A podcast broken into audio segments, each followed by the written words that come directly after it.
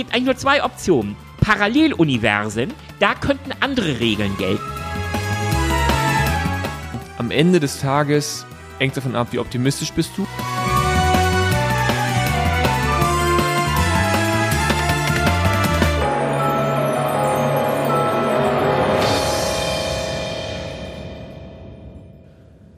Da sind wir wieder. Ich äh, begrüße euch, Sie alle herzlich zu unserer neuesten Ausgabe des Children of Doom Podcasts. Mein Name ist Kai Kottenstede. Gegenüber von mir sitzt wie immer Boris Jepsen, hallo, ich grüße euch. Hi Boris, ich bin saufroh, dass wir heute hier zusammensitzen, denn ich habe mich heute schon wahnsinnig allein gefühlt, nachdem ich mich nochmal ein bisschen das Thema, ähm, sind wir eigentlich allein auf, ich hätte beinahe gesagt, auf dieser Welt, das sind wir natürlich nicht, aber allein in, in diesem, in diesem ganzen, was hier ist, in der ganzen äh, Galaxie und darüber hinaus. Und da fühlt man sich ganz schnell wahnsinnig allein. Und das ist ja auch unser Thema heute. Ich habe mich ja nicht äh, ohne Grund darauf vorbereitet. Genau, wir wollen heute mal ein bisschen darüber sprechen, was da so draußen im Universum kreucht und fleucht oder auch nicht kreucht und fleucht und was im Zweifel davon uns auch ähm, gefährlich werden könnte als Erdbewohner. Da wollen wir uns auf eine Sache konzentrieren, nämlich das vielleicht Lieblingsthema von allen, ähm, die sich mit diesen ähm, möglichen Spekulationen über das Weltall und das Universum beschäftigen, nämlich den berühmten Außerirdischen. Es gibt ja noch eine ganze Menge anderes, worüber wir vorhin äh, auch noch kurz gesprochen hatten, ähm, was uns im Zweifel ähm, den Tag versauen könnte, seien es irgendwelche Asteroiden, die uns auf den Kopf fallen oder Gamma-Blitze, die unseren Planeten rösten. All das werden wir in einer weiteren Folge auch. Auch alles super spannend, auch alles schön erschreckend, wenn man sich genau Genau, anguckt. wir werden das besprechen, aber Machen wir wollen uns diesmal mal ein bisschen auf die berühmten Aliens konzentrieren. Genau, einfach mal die Sachen, die am meisten Spaß machen zuerst was du äh, heute kannst besorgen, verschiebe ruhig auf morgen. Also die Asteroiden kommen nochmal.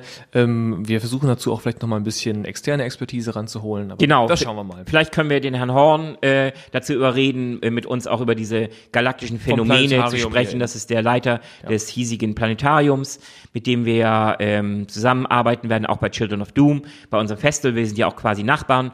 Insofern passt das. Und dann ähm, das doch deutlich spekulativere Thema mit den Außerirdischen, das versuchen wir dann schon mal ein bisschen vorab abzuhandeln. Also wir übernehmen den, den vielleicht eher unseriösen Part und mit unserem ähm, erfahrenen, professionellen äh, äh, Gast vom Planetarium würden wir dann die etwas seriöseren Themen besprechen. Also uns steht das unseriös auch ganz gut, finde ich. Und äh, der arme Mann, der haben wir eben auch schon spekuliert, der wird wahrscheinlich so oft danach gefragt, der, der, der ist wahrscheinlich nur genervt davon. Genau, das ist der Fluch, glaube ich, eines genau. jeden ähm, Astronomen auch, ähm, sobald er auch nur ein Bier trinken geht und die Leute kriegen spitz erst Astronom. Ja, die erste Frage ist, gibt es sie denn oder gibt es sie nicht, die kleinen grünen Männchen? So, und als Politikwissenschaftler kann ich sagen, du setzt dich irgendwo hin, sagst du bist Politikwissenschaftler und kriegst irgendeine politische Debatte an die Backe und denkst dir manchmal, ja, ich habe studiert, aber ihr wisst es trotzdem alle besser. Okay, gut. So hatte jeder so seine Problemchen. Ähm, das Ganze heißt auch, wir haben uns überlegt, wir steigen einfach sofort ein in das Thema. Wir sparen uns ein bisschen den Vorklapp, den wir uns sonst immer gegönnt haben zum Children of Doom Festival gibt es eigentlich nicht mehr Gutes zu sagen, außer es läuft. Ähm, wir hoffen bald dann auch nochmal ein paar konkrete Neuigkeiten sagen zu können. Ähm, da haben wir schon ein paar dicke Dinge an der Angel, finde ich. Ähm, aber warten wir mal, bis sie wirklich spruchreif sind. Also im Moment laufen sehr viele, in Anführungsstrichen, langweilige Dinge. Gefahrenanalyse für das Gelände, weil wir ja ähm, ein sehr, sehr ungewöhnliches, ähm, abgerocktes, runtergerocktes Gelände haben. Da müssen wir natürlich aufpassen, dass da niemand zu Schaden kommt. Das heißt, da geht es um Brandschutz und sowas. Also alles total öde und langweilig, aber halt auch sehr, sehr wichtig, weil wir wollen ja nicht. Trotzdem, wir wollen ja alle, dass alle am Ende Spaß haben und es soll ja auch niemand zu Schaden kommen. Das alles läuft im Moment im Hintergrund. Genau so ist es. Also, Boris, wenn man ins Weltall schaut, dann ist ja eigentlich das erste ist eine wahnsinnige Leere. Ja. Wie können wir, wie kommen wir da eigentlich auf den Punkt zu sagen, wieso müssen wir überhaupt über das Thema Außerirdische reden und oder außerirdisches Leben, um genau zu sein? Mhm. Und was wir uns eben sofort gefragt haben oder worauf du mich gestoßen hast, ist ja die, äh, die Grundsatzfrage, was ist denn dann überhaupt Leben? Wir denken dann immer irgendwie, wir sind da wahrscheinlich so ein bisschen Hollywood geprägt und seitdem es Aliens gab, sehen alle Aliens irgendwie auch gleich aus. Ähm, da hat sich so ein Bild in unserem Kopf eingeprägt, aber darüber reden wir ja nicht. Wir müssen ja vielleicht erstmal klären, was ist denn Leben? Ja, das stimmt. Also ähm, damit beginnt eigentlich die ganze Diskussion. Ähm, Leben ist eigentlich das, was, was wir so kennen. Das ist halt, ähm, das basiert auf chemischen Elementen, insbesondere auf Kohlenstoff und hat sich insofern über evolutionäre Prozesse dahingehend entwickelt, dass es ähm, sich selbst repliziert und dass es einen Stoffwechsel hat. So simpel, irgendwas an Energie kommt irgendwo rein, wird verarbeitet in den Zellen und wird dann irgendwie wieder der Rest, was nicht verarbeitet werden konnte, wird wieder rausgeworfen. Stoffwechsel. Er gibt noch ein paar andere ähm, Indikatoren, aber so das sind so einige wichtige Indikatoren. Und ja, Leben auf unserer Erde. Im Moment ist es einfach Status quo noch Gut, ich habe die letzten Informationen jetzt nicht gelesen in der Zeitung. Ich glaube, das wäre die Top-Nachricht auf der ganzen Erde, wenn wir, wenn, wenn sich da was geändert hätte. Aber im Moment dominiert ja eher der Brexit und und und ähm, die, USA und was weiß ich nicht alles. Aber das wäre definitiv die Top-Nachricht. Ähm, Leben äh, auf anderen Sternen entdeckt. Nein, äh, auf anderen Planeten entdeckt. Pardon. Ähm, Nein, also wir, wenn wir über Leben reden im Moment. Ist alles schon längst bekannt, wird geheim gehalten in irgendwelchen Bunkern, in irgendwelchen Wüsten. Na klar, Area die, 51. Sind die alle schon, genau, alle schon gefangen und sind schon seziert worden. Richtig, das ist der Roswell-Zwischenfall, genau. wo die Außerirdischen abgestürzt sind. Muss man sich ja vorstellen. Die sind ähm, entgegen allen unseren ähm, bekannten physikalischen ähm, Grundlagen und Gesetzen, haben die es geschafft, ähm, Hunderttausende von Lichtjahren, im Zweifel, wenn sie aus einer anderen Galaxie kommen, Millionen von Lichtjahren, ähm, zurückzulegen und sind dann zu dumm, auf dem Planeten zu landen, wo sie doch also ja, was sagt das aus auch über die ähm, über die geistige ähm, Verfassung derjenigen Leute, die über sowas spekulieren, dass es wirklich in Roswell ähm, UFOs abgestürzt sind. Ich meine, muss man nicht mehr viel zu sagen. Über, über das Thema Wahrscheinlichkeiten reden wir ja nachher nochmal. Genau, ja, Wahrscheinlichkeit, das ist ein ganz, ganz entscheidender Punkt bei, bei der ganzen Alien-Geschichte. Aber nochmal zum, zum Thema zurück. Ähm, ja, was, Leben. Was ist Leben? Genau, ja, was ist also, Leben? Jetzt haben wir so ein bisschen, ähm, genau. das klingt ja alles ähm, noch äh, ja, also, sehr, sehr, sehr Versuchen wir es mal auf ein paar Fakten runterzubrechen. Also, ähm, Universum ist ungefähr 13,6 Milliarden, Milliarden wohlgemerkt, äh, Jahre alt. Unser Sonnensystem, ähm, unsere Erde dahingehend auch, bringt es auf so ungefähr auf viereinhalb Milliarden äh, Jahre. Und am Ende war das natürlich eine glühende Kugel und da ging gar nichts, aber. Am Anfang. Am Anfang, genau man weiß ja, erstmal zündete unsere Sonne, Wasserstoff brennen, Wasserstoff ähm, ähm, wickelt, ähm, verändert sich zu Deuterium, das heißt, zu, ähm, ein Wasserstoffatom besteht ja nur aus einem Proton und einem Elektron und ähm, durch diesen den enormen Druck, der in einem Stern herrscht, ähm, fusioniert ähm, der Wasserstoff, der normale Wasserstoff erstmal zu schwerem Wasserstoff, zu Deuterium. Das heißt, da kommt ein Neutron dazu und ganz sofort innerhalb von ganz ähm, Millisekundenprozessen wird dann aus dem Deuterium Helium. So und das ist ja die, der klassische Fusionsprozess in jeder ähm, normalen Sonne, die, zur, die zur, normal, zur normalen Hauptreihe gehören. Alle Sterne, ähm, die dazu gehören, haben dieses Wasserstoffbrennen. So und ähm, durch den ganzen Sternenstaub, der um die Sonne herum ähm, in einer Art Scheibe existierte, ähm, bildeten sich die ersten Planeten und das waren die besonders schweren Planeten, die Gasriesen, Jupiter, Saturn, Uranus, Neptun und im inneren Kreis des unseres Sonnensystems haben sich die schweren Planeten gebildet, als da wären Merkur, Venus, Erde und Mars. Das hat es auch ähm, während, ähm, so nach ähm, vor viereinhalb Milliarden Jahren, als das alles anfing, im, in den äh, ähm, Jahrhundert, Milli äh, Jahrhundert Millionen danach, hat es auch durchaus Wanderungsbewegungen der Planeten gegeben innerhalb unseres Sonnensystems. Es gibt zum äh, Beispiel relativ gute Anzeichen dafür, dass der Jupiter da ganz aktiv war. Der wanderte eine Zeit lang direkt Richtung Sonne, hat dadurch auch sehr viel sage ich mal, Dreck, der so in der Scheibe rumflog, äh, gebunden und hat auch so ein bisschen die, die, durch die Gravitation, Jupiter ist ja ein gigantischer ähm, Masseball, natürlich nicht so groß wie die Sonne, aber ähm, im, ist der größte Planet unseres Sonnensystems, hat da auch einiges in Bewegung gesetzt, ist dann aber durch ähm, Interaktion wahrscheinlich mit, ähm, mit dem Neptun ähm, ist auch wieder rausgewandert, so dass wir am Ende halt so nach einigen Milliarden Jahren die Konstellation hatten, die wir heute kennen, mit den acht Planeten. Ähm, früher war es ja auch noch der kleine Pluto, aber der ist jetzt, jetzt auch runtergestuft äh, worden, was worauf. Ähm, da ist meine Tochter immer noch ganz traurig drüber. Ich finde das unfassbar gemein, dass der Pluto nicht mehr als Planet Das glaube ich, ja. Wahrscheinlich hat sie den kleinen Disney-Pluto, den Hund, äh, auch so irgendwo. Nee. Disney ist raus. Und wirklich, es geht ihr wirklich um diesen Nicht-Planeten und das, wie gemein ja. das ist, dass man da abgestuft wird. Ja, die Menschen lieben Underdogs. Und insofern, ähm, aber das ist ein anderes Thema. Jedenfalls, ähm, am Ende hatten wir die Konstellation, die wir haben in unserem Sonnensystem Wir haben halt die Sonne in der Mitte, ähm, ein riesiger Gasball, ähm, der in, in unendlicher oder, oder unvorstellbarer Dimension Wasserstoff zu Helium verbrennt.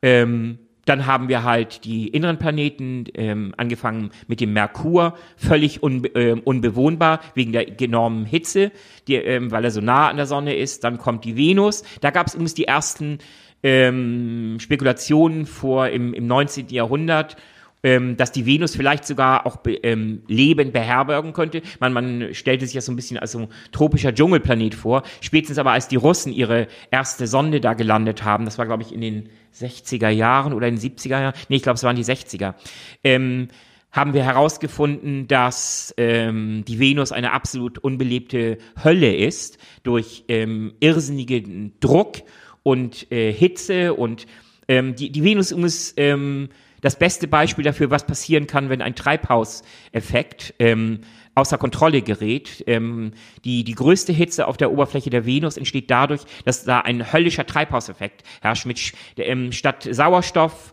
ähm, gibt es in, in der Atmosphäre der Venus Sch äh, Schwefelwolken und, und ähm, es regnet dort auch Schwefel äh, und Schwefelsäure wohlgemerkt. Also das ist ein, ein faszinierend, wie nah das am Bild der Hölle ist. Ne? Ja, absolut. Also die Venus ähm, kommt dem, was wir uns vielleicht ähm, unter Hölle vorstellen, verdammt nahe. Also da hat sich das mit Leben auch ähm, erledigt. Allerdings, es kann sein, dass es mal eine Phase gab in der Frühzeit unseres Universums, äh, unseres äh, Sonnensystems, in dem die, die Venus sehr viel äh, habitabler, also bewohnbarer war. Vielleicht gab es dort auch mal Frühformen von Leben, nur die wird es jetzt nicht mehr geben, weil dazu ist, ist die Venus einfach viel zu. Lass uns nochmal zurückkommen auf die Frage, ähm, was ist Leben und genau, ja, den, das ist dann immer das Problem. Ihr, ihr anderen da draußen, ihr wisst, wenn ich anfange ins, ins Reden zu kommen, dann ist es schwer, mich zu stoppen, weil ich auch halt fasziniert bin von diesen Themen. Wie, wie dem auch sei, ähm, dritter Planet in, ähm, von der Sonne gesehen, das ist unsere gute alte Erde. Hier hat sich nachweislich Leben entwickelt, sonst würden sie, diese beiden Spinner hier im Moment sich nicht gegenseitig was erzählen. Ähm, oder euch vor allem. Ähm, gut. Es gab diesen glühenden Gasball, äh, diesen glühenden Erdball und der hat sich dann abgekühlt und der besteht aus den unterschiedlichsten ähm, chemischen Verbindungen. In erster Linie natürlich Silizium und Eisen und, und allem Möglichen. Ja, und irgendwann ähm, Wasser natürlich ganz wichtig, H2O ist auch ein ganz wichtiger Bestandteil unserer Erde. Man geht auch davon aus, dass Wasser überall ähm, auf allen Planeten, wo im Zweifel Leben entstehen kann oder ähm, entstanden ist, Wasser der, der, das, der, der wichtigste Stoff ist, weil das ist ein Katalysator für andere chemische ähm, Verbindungen und ähm, Reaktionen. Und man geht davon aus, jetzt komme jetzt komm ich aber wirklich zum eigentlichen Thema, man geht davon aus, nach ähm, Forschungen oder vor allem auch anhand von Funden, von Fossilien, dass das erste Leben auf unserer Erde ist vor etwa drei Milliarden Jahren entstanden. Das heißt, ungefähr anderthalb Milliarden Jahre, nachdem der Erdball sich geformt hat, dürfte das erste Leben entstanden sein.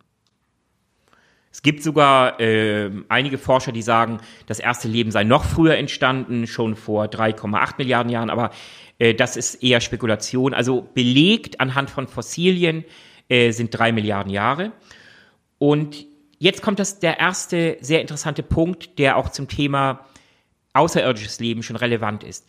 Weil danach, das war das erste Leben, das waren ja im Prinzip, das war Schleim.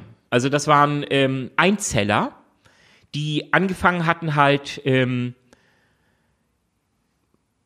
Stoffwechsel zu betreiben. Aus diesen Einzellern entstanden dann irgendwann Mehrzeller. Aber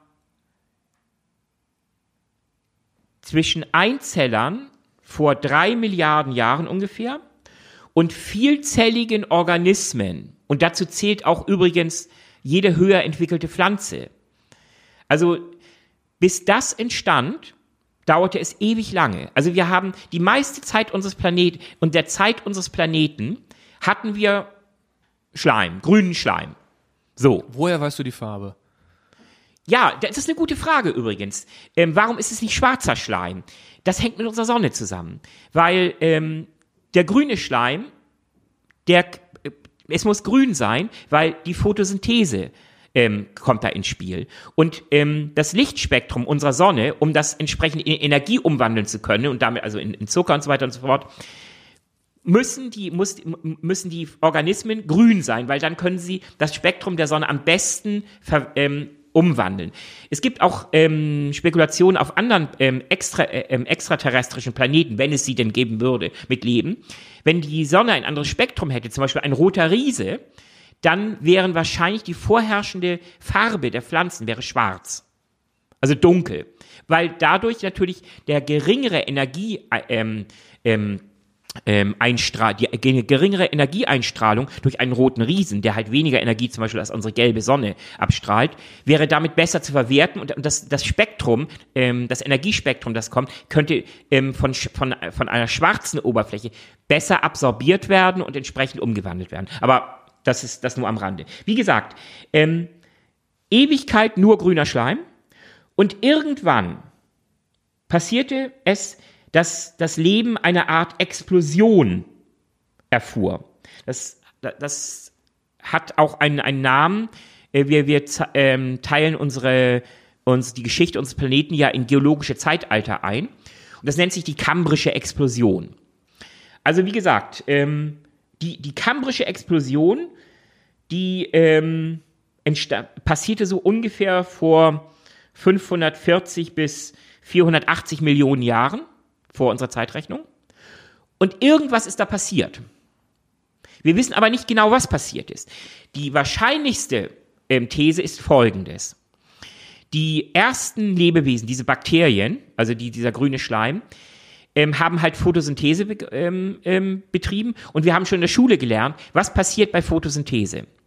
Stickstoff wird, wird verarbeitet und unter Zuhilfenahme von, von Sonnenenergie in Zucker und dabei entsteht ein Abfallprodukt. Sauerstoff. Sauerstoff, ganz genau. Der Mann hat gut aufgepasst. Und ähm, was ist Sauerstoff? Sauerstoff ist letztlich ähm, chemisch gesehen unglaublich nützlich, unglaublich ähm, hilfreich, weil es es beschleunigt Reaktionen, chemische Reaktionen. Es ist wie ein Art Turbo. Also wenn du, wenn du, ähm, wenn du ein, äh, ein, Feuer hast und du bläst da Sauerstoff rein, dann, dann das haben wir alle schon mal gemerkt. Dann blodert es auf ohne Ende. Jeder, jeder, der grillen kann, weiß das. Genau, jeder, der grillen kann, der weiß, wenn ich da reinpuste, dann wird es erst richtig heiß.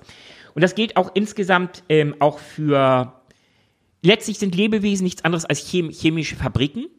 Und Sauerstoff hilft dabei, bestimmte chemische Prozesse zu beschleunigen, mehr Energie rauszuholen. Also heißt es quasi, dass damals äh, einem gewissen, also diese Produktion von Sauerstoff irgendwann zu einem gewissen Sauerstoffanteil. Genau, ein gewisser ja. Sauerstoffsättigungslevel ja, ja. muss erreicht gewesen sein in der Atmosphäre. Die wurde, der wurde ja angereichert, der Sauerstoff. Und irgendwann muss es einen kritischen Punkt gegeben haben, ähm, an dem die, die nächste Stufe des Lebens zündete.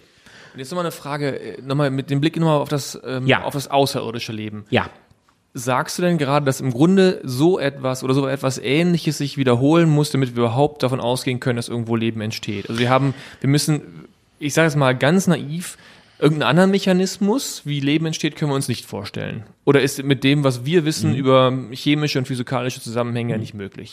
Also, es gibt durchaus ähm, alternative Theorien, ähm, aber es gibt ein paar grundlegende Dinge. Und zwar, wir gehen davon aus, dass Leben, komple also komplexeres Leben, ist vor allem ge äh, gebunden an Kohlenstoffketten, an lange Kohlenstoffketten. Das hat einfach den Grund, weil, weil ähm, ähnlich wie Sauerstoff eine bestimmte Rolle spielt im chemischen Universum, ist Kohlenstoff deshalb vor allem dafür geeignet, komplexe Organismen zu bilden, weil Kohlenstoff unglaublich ähm, reaktionsfreudig ist dahingehend, dass es sich gern verkettet, auch mit anderen Molekülen.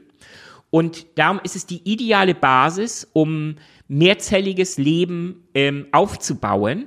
Es gibt aber eine Theorie, dass zum Beispiel Silizium eine ähnliche Eigenschaft ähm, haben könnte. Silizium ist lange nicht so gut da drin wie Kohlenstoff, aber ähm, es könnte sein, dass es halt auch Leben gibt, das mit dem nicht ganz so gut geeigneten Silizium auch ähm, sich entwickelt hat. Könnte es nicht sogar sein, äh, und wieder ganz naiv gefragt, mhm. dass es unter Umständen auf irgendwelchen Planeten irgendwo in dieser Galaxie noch Elemente gibt, die wir gar nicht kennen, die genauso reaktionsfreudig, reaktionsfreudiger mhm. oder bestimmten Umweltbedingungen eine Reaktionsfreudigkeit zeigen, mhm.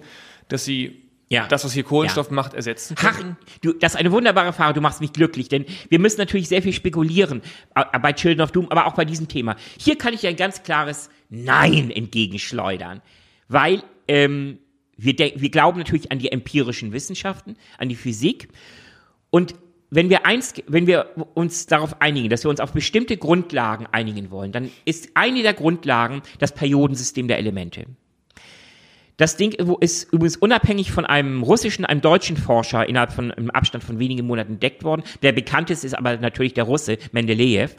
Und der hat ja das Periodensystem der Elemente ähm, nicht entdeckt, Auf- aber er hat es letztlich, er hat den Mechanismus entdeckt, der allen chemischen Elementen zugrunde liegt. Und das bedeutet, ähm, ein chemisches Element ähm, charakterisiert sich in erster Linie durch seinen ähm, Kern und die Elektronen, die um, um den Kern herumdüsen. Das beginnt mit dem Helium, ein Proton im Kern und ein Elektron, das da draußen rumdüst.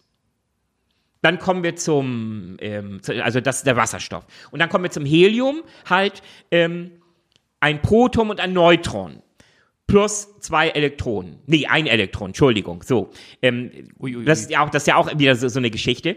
Ähm, das muss man also ähm, die Zahl, die Gesamtzahl der Elektronen spiegelt immer die Zahl der Protonen im Kern wieder. Also, um es, um genau, es, um es einfacher, um es einfacher Ich- zu machen, fand- wir haben durchschaut schon, wie funktionieren Elemente. Und basierend auf diesem Grundprinzip ähm, konnten wir selbst, bevor wir bestimmte Elemente noch entdeckt haben, physisch im, in der realen Welt, weil einige Elemente sind, sind sehr, sehr selten, sind sehr schwer zu identifizieren, zu klassifizieren, wussten wir anhand des Grundsystems, des Periodensystems der Elemente, da wo wir noch weiße Flecken hatten, wir wussten aber schon, so muss dieses Element aussehen. Es muss die Anzahl von Protonen haben, es muss die Anzahl von Elektronen auf diesen acht Schalen haben, um dann dieses Element zu haben. Und das ist immer wieder bestätigt worden. Also das heißt, Quint Quintessenz ist im Grunde, wir gehen von dem Periodensystem aus und wenn, Ja. dann, wenn überhaupt, dann müssen wir schauen nach, und das ist Silizium eben, nach bestimmten Elementen, die Genau. vielleicht eine ähnliche Reaktionsfähigkeit haben wie Ja. Kohlenstoff. Und deswegen haben wir, können wir quasi die, den Raum der Möglichkeiten schon ein Stück weit eingrenzen, Ja. auf dem Le Richtig. Leben entstehen könnte. Richtig. Und das Gute ist ja auch, wir müssen auch nicht nur von unserem Planeten ausgehen. Wir haben ja letztlich nur unseren Planeten äh, ähm, bisher, den wir erforschen können. Gut, wir waren noch auf dem Mond, aber der Mond ist quasi ein, ähm, aus, dem Planet, aus dem Planeten Erde entstanden durch eine Kollision ähm, in der Frühzeit unseres Sonnensystems, als ähm, ein marsgroßer Planet mit unserer, unserer Erde kollidierte. Daraus spaltete sich dann der Mond ab.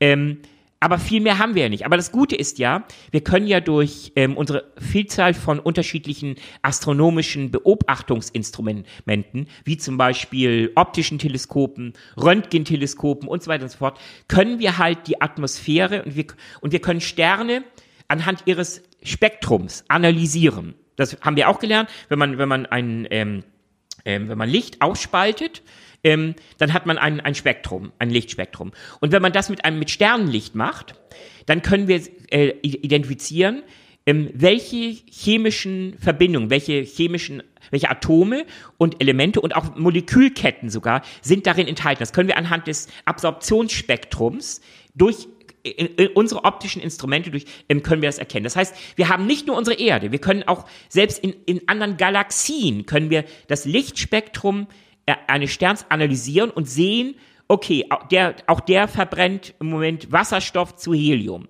Und dabei, oder wir können eine Supernova ähm, analysieren und sehen, weil wir wissen ja, nur in Supernovas können andere, schwerere Elemente aus dem Periodensystem äh, erbrütet werden als Wasserstoff und Helium. Und das funktioniert mit, und das funktioniert hervorragend mit, mit unserem ähm, bisherigen System. Das heißt, wir haben noch keine exotischen Teilchen entdeckt, die da nicht reinpassen. Das, da, genauso bezieht sich das auf die grundsätzliche Physik. Wir haben noch nichts entdeckt, was unseren grundlegenden physikalischen Regeln widersprechen würde. Wir haben einige Konstanten, zum Beispiel Gravitation, 9,81 Meter pro Sekunde. Äh, Wir haben noch nichts entdeckt im Universum, was, was äh, äh, etwas anderes vermuten lässt, als dass die Gravitationskonstante 9,81 Meter pro Sekunde überall im gesamten Universum gleich ist. Wenn dem nämlich nicht so wäre, dann wäre der Zirkelschluss im Prinzip, es kann uns gar nicht geben. Denn das würde die elementaren Regeln, zumindest unseres Universums, so verletzen, dass es uns eigentlich gar nicht geben dürfte. Der einzige Sonderfall, den wir uns überlegen können, wären eigentlich zwei Dinge. Und ich weiß, ich schweife, schweife schon wieder furchtbar ab. Aber Ich ich, kann, ich ich kann nicht winken. anders. Es gibt eigentlich nur zwei Optionen. Paralleluniversen, da könnten andere Regeln gelten, andere Spielregeln, wie, wie beim Pokertisch. Da ist plötzlich ein Straight nicht mehr das Beste, was du kriegen kannst. Oder aber die berühmte Matrix. Das heißt, alles um uns herum ist nur Fake. Wir leben, wir leben in einem programmierten Universum. Es gibt irgendwelche Supergottheiten, die hier le- letztlich nur ein Programm jetzt, laufen. jetzt füttern wir über all diejenigen, die sich ja ganz, Genau. ganz fürchterlich Aber äh, wenn wir Kopf zerbrechen über Dinge, über die man sich gar nicht den Kopf zerbrechen kann. Richtig, eigentlich. wenn wir uns darauf einigen, dass, ähm, dass wir auf dem Boden der Physik bleiben und auf dem Boden der Chemie, dann ist das, was wir hier auf der Erde erleben, der absolute Regelfall. Und diese Regeln gelten im gesamten Universum. So, und vielleicht noch einmal auch zur Einordnung. Warum macht das Sinn, sich darauf zu konzentrieren? Weil alles andere, also wenn ich den Raum darüber hinaus öffne an Möglichkeiten, dann wird er so groß, dass ich im Grunde gar keine Basis mehr habe, Genau. irgendetwas Sinnvolles Schluss zu folgen. Richtig. Also wenn ich alle Möglichkeiten aufmache und das Dinge, die wir mit so einer hohen Klarheit mit Sicherheit sagen Ja. können oder auch mit immer wieder bestätigt bekommen haben, wenn ich diesen Boden verlasse, dann ist eben alles möglich und dann ist aber auch alles und nichts möglich. Also dann wird es pur genau. spekulativ und genau. bringt mich überhaupt nicht gedanklich Richtig. weiter. Und dann sind wir bei einem der Kernthemen von Children of Doom wiederum. Ähm, wir konzentrieren uns auf die empirischen Wissenschaften, also ähm, Experiment, Analyse, ähm, Wiederholbarkeit. Das sind die entscheidenden Punkte. Wenn wir diesen Boden verlassen, Reproduzierbarkeit auch. Genau. Wenn wir diesen Boden verlassen, dann sind wir bei den Fake News. Dann sind wir dahingehend, dass zwei Menschen ähm, gleichzeitig aus dem Fenster schau schauen und es regnet und der eine sagt, es regnet und der andere sagt, es regnet nicht. Und dann sagt, äh, dann die sagen, aber alle, alle anderen, aber du siehst doch, es regnet. Du kannst deine, deine Hand rausstrecken, es ist nass, es regnet. Und du sagst, ist mir völlig egal, ich sage, es regnet nicht. Und dann sind Okay. wir bei Fake News. Genau. Jetzt aber nochmal zurück zu, ähm, wieder noch zum Leben. Haben wir jetzt genügend geklärt, was Leben ist? Weil ich würde mich auch nochmal ganz gerne von dir hören, was ein bisschen die, die Historie ist. Das Thema äh, Ja. Aliens, außerirdisches Leben fasziniert ja die Menschheit Ja. schon sehr lange. Wie lange? Und was waren so die Schritte auch der, der, der, des, des, des Suchens, sag ich mal? Also dieses Eingrenzens der Möglichkeiten, was überhaupt passiert. Ja. Also haben Also- die Frage mit dem Leben schon genügend beantwortet? Kohlenstoffketten, okay. Also nochmal reka rekapitulieren, wie gesagt, vor drei Milliarden Jahren etwa ist das Leben entstanden, ähm, vor etwa 500 Millionen Jahren bis vier- 540, 550 Millionen Jahren hat es wahrscheinlich die kambrische Expl in der kambrischen Explosion zum ersten Mal ein mehrzelliges Leben gegeben. Es gab plötzlich eine Explosion. Äh, innerhalb dann von kürzester Zeit entstanden viel mehr Lebewesen. Das bedeutet, runtergerechnet, dass gerade mal ein Zehntel der Gesamtlebensdauer unseres Planeten ähm, überhaupt leben kann. hat, hat, hat wirklich mehrzelliges Leben ähm, beherbergt. Das heißt, neun Zehntel gab es letztlich gar nichts oder nur grünen Schleim.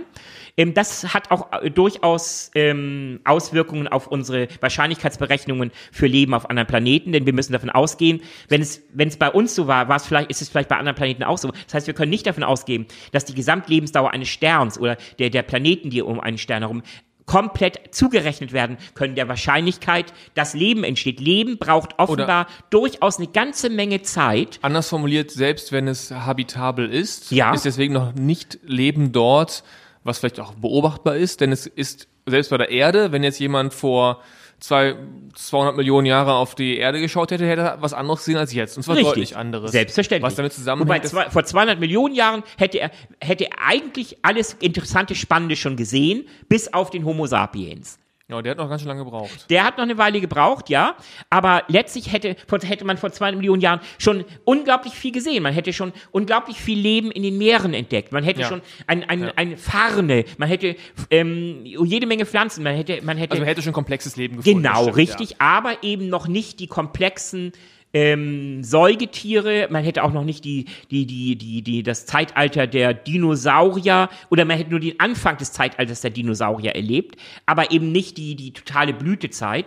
Aber ja, ähm, wenn man jetzt ähm, für intelligentes Leben wohlgemerkt, da hätte man noch, dann, das hätte man noch nicht entdeckt. Ja, also noch zugespitzter, dann musste man ja quasi, wenn man das mal, wenn man sagen würde, das ganze Da gibt's ja so sozusagen so beispielhafte Berechnungen, wenn die, wenn die gesamte Erdheitsgeschichte man auf ein Jahr zusammenfasst, dann muss derjenige, der jetzt auf die Erde schaut, gerade so die letzten Sekunden anschauen, Richtig, um richtig. uns zu erkennen. Ganz genau, genau. den Moment Zwei erwischen Sekunden vor. Mitternacht. Ja, genau. Wenn man, wenn man die, das gesamte Erdzeitalter ähm, auf, wie du äh, sagst, auf 24 Stunden ähm, zusammenstreicht, sagen wir mal, dann tauchen die Tag, Menschen ja, mhm, äh, in den letzten zwei Sekunden auf. Ja, ja. Ganz genau. Gut, also Ja, dann also du hast recht. Ähm, also das sind so die Grundvoraussetzungen. Was ist Leben? Ähm, Also da, auch da gibt's natürlich Streit. Ähm, was, was ich noch mal ganz kurz bakterielles Leben, Ja. mehrzelliges Ja. Leben. Es gibt zum Beispiel auch Wissenschaftler, die sagen, man müsste auch Viren zum Leben dazu Was spricht ähm, dagegen? Ja, was spricht dagegen? Was spricht dafür? Also ein Virus ist letztlich ein Organismus, der ein anderes Lebewesen, ein Bakterium oder so braucht, um überhaupt sich selber fortpflanzen zu können. Und wenn wir Fortpflanzung, unabhängige, eigenständige Fortpflanzung als Indikator für Leben äh, nehmen, ist ein Virus kein Leben. Aber es gibt andere, die sagen, ja, Moment, aber ähm, er pflanzt sich ja fort, er braucht nur halt äh, spezielle Bedingungen und ähm, da findet, äh, der Stoffwechsel wird halt von einem anderen Organismus übernommen, aber letztlich ähm, der Bauplan zum Beispiel, ähm, um das zu erreichen, ist in dem Virus drinne. Das heißt, der Virus schreibt ja letztlich um den Bauplan so eines anderen Lebeswe eines Lebewesens, sodass am Ende sich der Virus vermehren kann. also es, letztlich ist es immer eine Frage der Definition. Wonach, wonach schauen wir denn, wenn wir jetzt schauen? Also die, die Experten auf unserem Planeten, die jetzt wirklich nach, ähm, unter anderem auch nach Lebewesen außerhalb der Erde schauen, schauen die denn dann eher nach bakteriellen? Also das ist das, was ich zumindest mitbekommen habe, es wird ja eher nach Bakterien geschaut. Ja. Also Wir haben hier drüber gesprochen. Leben, haben wir gesagt, ähm, ähm, zeigt sich in erster Linie durch die Stoffwechselprodukte, zeigt sich dadurch ähm, im Zweifel, dass Sauerstoff in einer Atmosphäre ist. Das ist schon mal ein guter Indikator. Viel, ganz wichtig ist aber auch Methan. Methan kann auch ein ganz, oder Ozon. Das sind alles Stoffe, Abbaustoffe, die im, beim Stoffwechsel von, ähm, von höherklassigen Leben entstehen. So. Und wenn wir also ähm, mit unseren ähm, Teleskopen da draußen in unsere Milchstraße reinschauen, dann und wir finden irgendwann mal Planeten und wir die müssen die unsere Instrumente müssen noch viel genauer werden. Ähm, die nächste Generation der Teleskope, die im die im außerhalb unseres Planeten ähm, installiert werden, also wie Hubble war ja das erste ähm, Weltallteleskop und davon die nächste Generation, die wird noch sehr viel genauer, sehr viel schärfer hingucken können. Und wenn wir da sind wir einen da- Planeten analysieren, die kurze Atmosphäre, Zwischenfrage, sind wir denn überhaupt dran? Also sind solche, sind solche Teleskope überhaupt aktuell in der Entwicklung? ja selbstverständlich. Die, die, ähm, die, die Kepler schon, Kepler, der jetzt hochgejagt wurde vor ein oder zwei Jahren, ist schon gehört schon zur nächsten Generation. Aber die da kommt noch viel, Zeit. da ne? kommen noch sehr viel genauere. Ja. Und ähm, letztlich müssen wir halt, wir müssen die nächste Dimension der, der, der Teleskope. Kepler ähm, wird in erster Linie noch nach einfach noch nach verschiedenen Typen von Planeten suchen, nämlich nach ähm, anhand der ähm, ähm, der Möglichkeit zum Beispiel die, die Verdunklung, die, die ein Planet er, erzeugt, wenn er vor, vor der seiner Sonne äh, lang geht, oder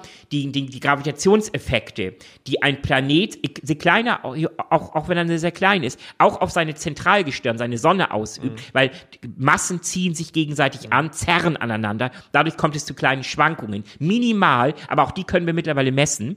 Kepler wird in erster Linie versuchen, weitere erdähnliche Planeten da nur von ihrer von ihrer chemischen Zusammensetzung her zu finden. Die, die klein genug, also keine gigantischen Gasriesen, die können wir jetzt schon ähm, entdecken, sondern halt kleinere, weil die werden für uns spannend. Aber auf Gasriesen wird es kein Leben geben. Aber wir brauchen, das wissen wir mittlerweile, wir brauchen Gesteinsplaneten, wir brauchen Wasser, wir brauchen bestimmte chemische Verbindungen und so, Kepler ist die Generation, die danach sucht. Und die nächste Generation, die wird dann anfangen, die Planeten, die wir gefunden haben, deren Atmosphäre zu versuchen, über die berühmte Spektralanalyse, von der wir sprachen, Absorptionsspektrum, nach bestimmten Elementen zu untersuchen, von denen wir wissen, dass sie wahrscheinlich Abbauprodukte von, von komplexen Stoffwechselvorgängen sind. Alsterwären, Sauerstoff, Methan, Ozon etc. Das sind also mit anderen Worten für uns Indikatoren, Richtig. noch keine Belege, aber Indikatoren, äh, nach denen wir schauen, Ja. um herauszufinden, gibt es da eine höhere Wahrscheinlichkeit, dass dort Leben existiert. Genau. Was, wonach schauen wir denn noch und was haben wir denn auch schon gefunden in der Vergangenheit, was uns irgendwie auf den Weg lenkt, ob es Leben gibt oder nicht? Meine, es gibt ja so, es gab ja immer, es gibt ja immer Meldungen dazu. Ich weiß aber auch, da wird immer viel hochgejazzt oder äh, mhm. vielleicht auch nicht immer ganz korrekt dargestellt, weil das eben so ein schönes Thema ist. Richtig. Ähm, Im Vorgespräch sagtest du eben was von Kanälen auf dem Mond, Mars. Ja, genau, ja, ja. Also was das ist denn an solchen halt, Dingen dran? Also das waren halt diese ersten Spekulationen. Wir sind ja, wir sind ja, un, wir sind unglaublich beschenkt in unserer Generation. Das finde ich zumindest, weil wir halt schon über tolle Instrumente verfügen, wir haben das Periodensystem der Elemente entschlüsselt und so weiter und so fort. Aber es gab natürlich auch schon Jahrhunderte vorher, gab es zumindest theoretische Spekulationen. Das waren aber reine Spekulationen. Zum Beispiel die, ähm, hatte, ähm, wurde ja im letzten, nee, im vorletzten Jahrhundert schon, 1880, 1890 rum, ähm, gab es halt Beobachtungen des Mars und da meinte jemand Kanäle entdeckt zu haben auf dem Mars. Heute wissen wir, das sind ausgetrocknet, höchstwahrscheinlich ausgetrocknete Flussbetten, ähm, entweder von Wasser oder oder vielleicht zumindest von Methan oder so, aber ähm, die konnten wir mit den best, besten damals ähm, verfügbaren teles optischen äh, Teleskopen beobachten. Und sofort begannen dann Spekulationen, vielleicht sind das ja künstlich angelegte Kanäle von einer Mars-Zivilisation, sowas, so eine Art Venedig in groß. Und das hat sich natürlich jetzt als Irrtum herausgestellt, aber die Spekulationen gibt es schon seit Jahrhunderten. Aber unsere Generation halt, unsere, oder und dieses Jahrhundert, kann zum ersten Mal über die reine Spekulation hinweggehen und durch empirische Forschung Fakten schaffen und die, die Spekulation von Fakten trennen und dahingehend Wahrscheinlichkeiten ermitteln. Wie wahrscheinlich ist es denn, erdähnliche Planeten zu finden? Dann wieder nächste Stufe auf diesen erdähnlichen Planeten im Zweifel einfachstes Leben zu finden. Die Krönung wäre natürlich komplexes Leben und die Superkrönung wäre natürlich intelligentes, komplexes Leben. Und de facto war das aber jetzt, seitdem wir genau hingucken können, doch eine Serie von Enttäuschungen, oder? Richtig. Also de facto naja, haben wir jetzt, nein, Moment. Es waren eben keine angelegten Kanäle, sondern irgendwelche austrocknenden Flussbetten, wenn genau. das alles schon und und so weiter und so fort. Und de facto wir haben ja nichts gefunden, oder? Nein, aber ähm, wir sind ja, wie gesagt, auch ganz am Anfang. Wir sind wie der Steinzeitmensch, der mit seiner Keule versucht, eine Hirn-OP durchzuführen. Also ähm, wir haben schon tolle Instrumente, aber äh, schauen wir 30, 50 Jahre in die Zukunft, dann werden, äh, werden, werden uns Sonden und, und Teleskope zur Verfügung stellen, die um einen, um den Faktor 10 oder noch mehr Leist oder Faktor vielleicht sogar 100 leistungsfähiger sind. Wir sind ja schon an dem Punkt, dass wir erste Gesteinsplaneten entdecken. Das ist der nächste Schritt. Ähm, das hat sich leider als Irrtum herausgestellt, aber unser, der nächst, uns nächstgelegene Stern, das ist äh, ein Doppelsternsystem, Alpha Centauri A und Alpha Centauri B. Eigentlich ist es ein, ein, Dreifachgestirn, da, da, da, da kreist noch in weiterer Entfernung Proxima ähm, Centauri äh, drum, aber konzentrieren wir uns mal auf, das Doppelgestirn. Und es gab erste Meldungen vor einigen Jahren, da soll es sogar einen Planeten, ähm, der eventuell sogar in der habitablen Zone ähm, um Alpha Centauri B, glaube ich, äh, kreist. Das ist mittlerweile wieder relativiert worden. Vielleicht waren das Messfehler. Auch daran sieht man. Das ist ja nicht so, dass man da sieht, ah, guck mal, da kreist was. Im Moment sind wir noch an einem Punkt, wir können nur indirekt ableiten, ob es einen Planeten gibt um ein anderes, ähm, um eine andere Sonne. Nämlich anhand der Verdunkelung ähm, äh, äh, beim Vorbei, äh, beim Transit des Planeten durch die, durch die, das Lichtspektrum ähm, der seiner Sonne oder aber durch diesen Gravitationseffekt, dieses, diese Taumelbewegung, die die beiden Planeten. Im also Moment wir können den de facto nicht mit unseren optischen Geräten sehen. Nein, so, gut sind. Aber die, die nächste oder übernächste Generation, die wird zum ist ja auch ein ersten bisschen so, Mal. als ob ich irgendwie quasi in so eine LED-Lampe rein reinschaue, die mich anstrahlt und dann, ob da, da muss da irgendwie so ein Staubkorn muss ich genau. erkennen. Ne? Deine Augen sind aber nicht fein genug, um das zu erkennen. Ja, ja. Aber wir werden irgendwann elektronische Augen haben, die sind fein genug, die können das erkennen. Und ähm, halt wohlgemerkt, wir reden auch immer über Größen. Gasriesen, Gasriesen sind natürlich einfacher zu entdecken als winzige, in Anführungsstrichen, erdähnliche, erdgroße Planeten. Und dazu zählt nicht nur genau die Erde, zum Beispiel ähm, der Merkur hat in etwa die gleiche Masse wie die Erde, der Mars dagegen ist zum Beispiel kleiner, was ihm auch zum Verhängnis geworden ist wahrscheinlich. Weil der Mars, dem Mars fehlt es einfach an Masse um so wie die Erde eine vernünftige Atmosphäre zu halten. Denn Gravitation heißt Anziehungskraft. Du brauchst ein Mindestmaß an Gravitation, um, damit da die atmosphärische Hülle um deinen Planeten auch gehalten wird. Dann geht's weiter mit dem Magnetfeld. Der, der arme Mars ist also klein, der ist mit, zu schnell abgekühlt. Das heißt, er hat keinen flüssigen Erdkern mehr, ähm, bei dem durch Konvektionsströmungen quasi ein gigantischer Dynamo-Effekt entsteht, aus dem heraus sich ein Magnetfeld bildet. Die Erde glücklicherweise hat das. Dadurch haben wir durch unseren Magnetschild wird halt die schädliche Strahlung unserer Sonne abgehalten und kann, dadurch kann sich Leben erst entwickeln. Auch das hat beim Also der flüssige Erdkern ist das eine weitere Bedingung für Leben? Ja, ja. Im, Aber hat ja letztendlich einen direkten Zusammenhang auch mit der Distanz zur Erde zu tun, oder? Selbstverständlich, natürlich. Ähm, nach der ähm, Bildung der Erde, glühender Feuerball, ähm, war es natürlich so, dass dieser Erdkern ist irgendwann in Gang gekommen, dieser Motor, diese, diese, diese Rotation des Kerns und vor allem die, die Rotation ähm, des, unseres Gesamtplaneten bringt ja auch dieses, dieses halbflüssige, honigartige Material, das um den Kern herum existieren soll, ähm, in Rotation. Und dadurch, wissen wir von jedem Elektromotor, dadurch entstehen ja Magnetfelder. Und ähm, natürlich, je näher wir an unserer Erde, äh, an, unserer, an unserem Zentralgestirn sind, desto mehr Energie fangen wir auch ein. Und das erleichtert natürlich die, äh, es auch, dass die, ähm, dass die, dieser, dieser Motor in Gang bleibt. Allerdings der Haupt, ähm, die, die Hauptantriebskraft sind natürlich die, die Radionuklide, also die radioaktiven Elemente in unserem Erdkern, die halt auch Hitze äh, entstehen lassen und dadurch halt, es soll so eine Eisen-Nickel-Irgendwas-Mischung sein und das Ganze auch noch flüssig halten. Ähm, ja, das ist ein entscheidender Punkt unter so vielen anderen. Wir werden darüber später nochmal reden. Das ist die Rare Earth Hypothese, die sagt, es müssen so viele Elemente zusammenkommen, so viele Wahrscheinlichkeiten. Lass uns da, genau, lass da gleich nochmal hinkommen, weil ich, genau. die, die, die, die, die Findungs- oder die Suchgeschichte. Ähm, ja. Was war denn, hast du so Meilensteine parat, in denen, also wir haben die Kanäle da gesehen mhm. und verworfen. Ja. Wir haben äh, beim Mars erkannt, so ein paar Dinge hast du schon genannt, ähm, Genau. Geht leider, geht leider generell nicht, weil Atmosphäre schon gar nicht da.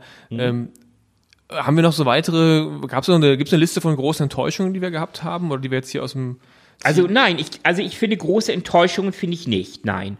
Also ich finde schon, ähm, eigentlich ist es, ähm, ist die ähm, Geschichte der Astronomie ein, eine Abfolge von Hauptgewinn, muss ich ganz ehrlich sagen. Das, das waren so kleinere Dinge wie, wie okay, es, es gibt kein Leben auf dem Mars, zumindest kein intelligentes Leben. Aber letztendlich, ähm, nehmen wir nur mal unser Sonnensystem. Es gibt eine Vielzahl an Optionen, die wir im Moment haben. Ähm, allerdings nicht wenig, weniger auf dem Planeten als auf, besser auf unseren Monden. Europa zum Beispiel oder Titan oder Enceladus. Also es gibt eine Menge Monde um, um unterschiedliche Planeten, vor allem auch um, ähm, de, um, um ähm, ähm, den Saturn äh, oder auch um den Jupiter, wo man davon ausgeht, okay, da ist es immer noch schweinekalt, aber es könnte sein, dass unter den Eisschichten do, durch, das ist dieses Sandwich, von oben Kälte, Eisschicht, aber von unten höchstwahrscheinlich Hitze, weil diese Monde auch teilweise Kerne haben. Und durch die Gravitationseffekte, dadurch, dass die, die Monde nahe an ihren riesigen Planeten sind, entsteht halt ähm, Bewegungsenergie, kinetische Energie, die werden durchgeknetet und auch der, auch der Kern ist in Bewegung und dadurch entsteht so eine Hitze-Kälte-Mischung. Es könnte sein, dass halt ähm, es ähm, Seen gibt oder, oder Gewässer gibt auf diesen Monden, wo sich in irgendeiner Form Leben gebildet hat, weil, weil es, es, es ist halt nicht alles total eingefroren, es kocht auch nicht und das sind aber alles Spekulationen. Aber auch das sind Spekulationen, die auf wissenschaftlichen Fakten beruhen. Und dementsprechend kann es durchaus sein, dass wir auf einem unserer Monde in unserem Sonnensystem Leben entdecken. Im Moment wissen wir nur hundertprozentig nur von einem einzigen Ort in unserem Sonnensystem, wo Leben existiert, und das ist unsere Erde. Lass uns doch mal äh, zu dem Punkt der Wahrscheinlichkeit kommen, den wir eben schon angekündigt haben. Ja. Ähm, jetzt mit dem ganzen Wissen, was wir generiert haben, was ja auch äh, in den letzten Jahrzehnten ja im Grunde auch nochmal exorbitant gewachsen ist. Ja. Was hat das denn für eine Auswirkung auf unsere Einschätzung, ob es überhaupt Hoffnung gibt, dass da draußen Leben existiert? Ja. Puh, also. Wir sind ja von Grund, von Grund auf gesehen, ist der Mensch eigentlich ein Optimist. Oder andersrum gefragt, könnte ich fast, aber das hm. weiß nicht, ob du das beantworten kannst, am Motto, ist es wahrscheinlicher, dass ich einen Sechser im Lotto, Lotto kriege, als dass ich äh, Leben außerhalb der Erde finde? Im Moment noch ja, ganz klar. Das Problem ist ja Le äh, das, das Finden. Ähm, du hast gesagt finden, du hast nicht gesagt, dass es existiert. Ja. Bei Finden sage ich Ah. dir ganz klar, da machst du, da machst du eher 100 äh, äh, äh, äh, Sechser im Lotto hintereinander, als dass wir Leben in der nächsten Zeit finden. So. Ähm, existieren ist ein ganz anderes Thema. Existieren kann, kann das unabhängig von unserem, von unserer Wahrnehmung. So, da sind wir, reden wir von Gedankenmodellen. Hm, Halten wir es für wahrscheinlich. So. Ich Aber du würde sagst, sagen, du sagst, die Hoffnung stirbt zuletzt. ja, also nähern wir uns dem Ganzen mal erstmal von der rein physikalisch-mathematischen Ebene her. Also, wir wissen mittlerweile, unsere Milchstraße beinhaltet so, allein unsere Milchstraße, also unsere Galaxis, beinhaltet so um und bei zwischen 200 und 400 Milliarden Sonnen.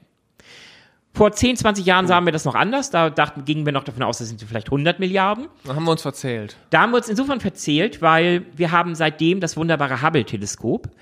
Und ähm, Hubble noch in seiner Grundkonstrukt hat, hatte auch bestätigt, ja, müssten so 100 Milliarden sein. Und irgendwann s- sind wir dann auf die Idee gekommen, ähm, dann haben wir mal einen winzigen Ausschnitt unseres sichtbaren Universums über mehrere Tage hinweg mit Hubble beobachtet. Immer nur an diesen einen Fleck und dadurch eine unglaublich lange Belichtungszeit haben wir erreicht, weil letztlich Foto, ähm, also ähm, Fotografie, also es hängt immer davon ab, wie lange Licht, schaust du ja, auf ja. ein, an eine bestimmte Stelle, um noch mehr entdecken Ja, zu ja. können. So. Und das war diese, die, das waren die Hubble Deep Field Aufnahmen. Haben wir mittlerweile sogar zweimal gemacht. Und plötzlich an, wann, an wann, einem, wann, wann war das so ungefähr? Das das? muss gewesen sein, oh je, die letzte Deep Field Aufnahme ist, glaube ich, 2016 oder, oder 15 gemacht worden. Dann muss das so, vielleicht weiß ich nicht, 2,8, 2,9 so rum. also wirklich eine relativ junge Erkenntnis. Relativ junge Erkenntnis ist das ja. Wie gesagt, irgendjemand kam mal auf die Idee, lass uns doch mal einen, einen total stinklangweiligen Flecken aussuchen im, äh, bei unserem sichtbaren Universum. Also wo völlig random, Wo völlig eigentlich gar zufällig. nichts ist, wo sich Hase und Igel gute Nacht sagen.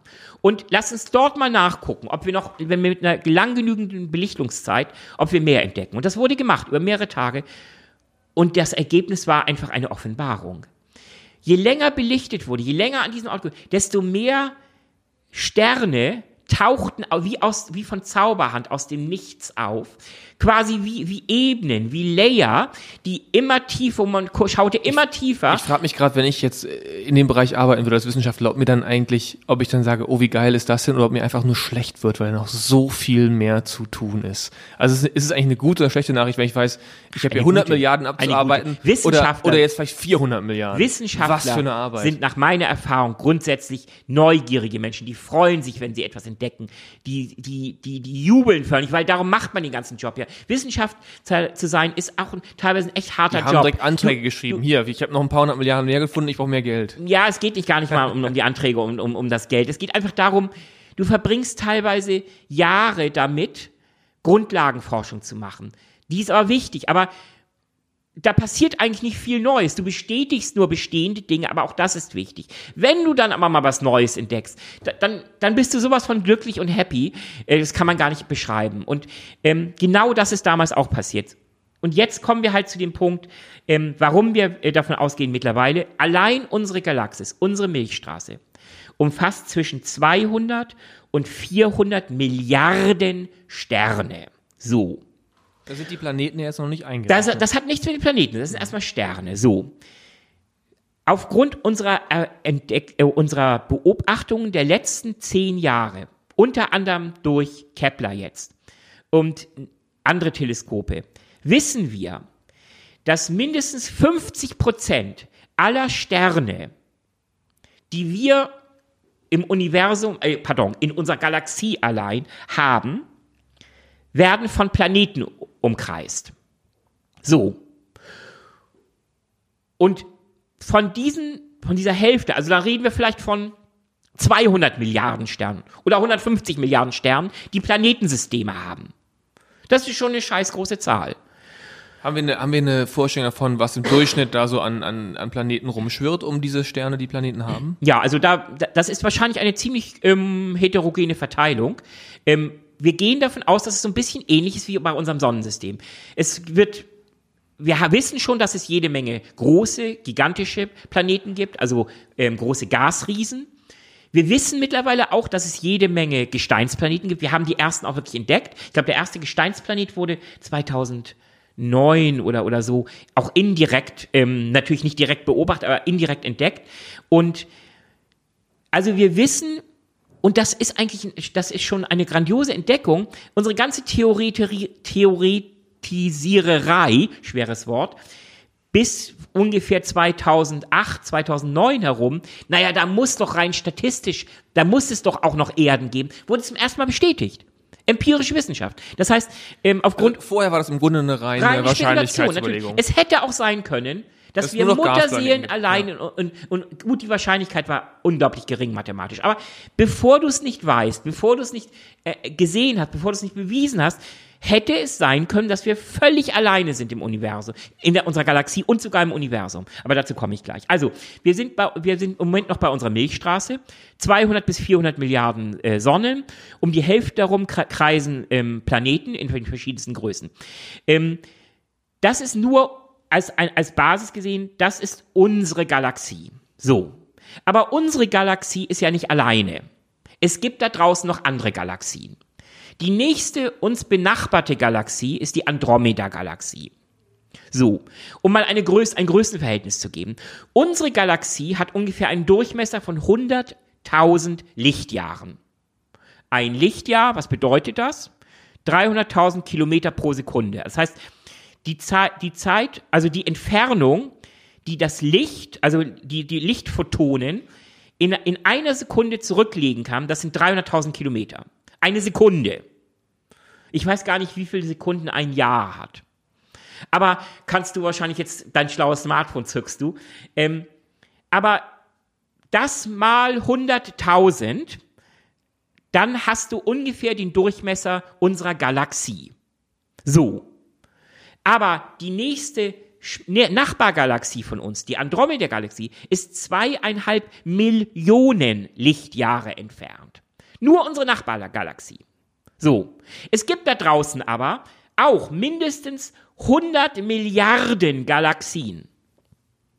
Das heißt, wir müssen allein schon uns einigen bei dieser Sendung oder wenn wir grundsätzlich über das Thema Außerirdische reden, wollen wir über aus die Wahrscheinlichkeit von außerirdischem Leben im gesamten Universum, also in den 100 Milliarden plus, minus, was weiß ich wie viele, reden? Oder wollen wir uns erstmal nur auf unsere Galaxie mit einem Durchmesser von 100.000 Lichtjahren konzentrieren? Um es mal ganz klar zu sagen, wir sollten uns erstmal auf unsere Galaxie konzentrieren. Denn bei Entfernungen von schon zweieinhalb Millionen Lichtjahren zu unserer nächsten Nachbargalaxie, mit der, mit der wir irgendwann kollidieren werden, die rasen aufeinander zu, Das ist ja quasi eine Relevanzfrage. Wie relevant das, ist, ist das, das kann noch? uns am Arsch vorbeigehen. Ja, ja. Weil das Problem ist, auch, auch Kommunikation kann auch niemals schneller. Radiosignale können nicht schneller als das Licht sein. Wir wissen, die natürliche Grenze nach unserem jetzigen physikalischen Verständnis ist die Lichtgeschwindigkeit. Schneller geht nichts. Das hat uns Einstein in seiner berühmten Formel E gleich mc Quadrat ähm, klar gemacht, weil Energie ist, ist ähm, ähm, gleich in Relation gesetzt zu Masse mal Lichtgeschwindigkeit zum Quadrat. Das heißt, wenn du die Lichtgeschwindigkeit überschreiten willst, dann hast du, dann, dann sprengst du die Skalen insofern, weil du brauchst immer mehr Energie. Dann, das heißt, du hast auch eine, einen immer größeren Massezuwachs. Du, du, es geht nicht mehr. Das ähm, rein mathematisch nicht und damit auch physikalisch nicht. Das bedeutet, bei einer, sage ich mal, Höchstgeschwindigkeit des Universums, ähm, von, weiß ich nicht, die, unsere Autobahnen, weiß ich nicht, wir diskutieren gerade, ob es auf 130 zurückzuliegen, aber äh, es gibt äh, auch selbst, ich glaube, der Ferrari Testarossa, irgendwann ab, weiß ich nicht, 300, 400 kmh, hebt, hebt jedes Landfahrzeug ab, egal wie stromlinienförmig. Wir haben, die galaktische Höchstgeschwindigkeit ist nun mal die Lichtgeschwindigkeit. 300.000 Kilometer pro Sekunde, so.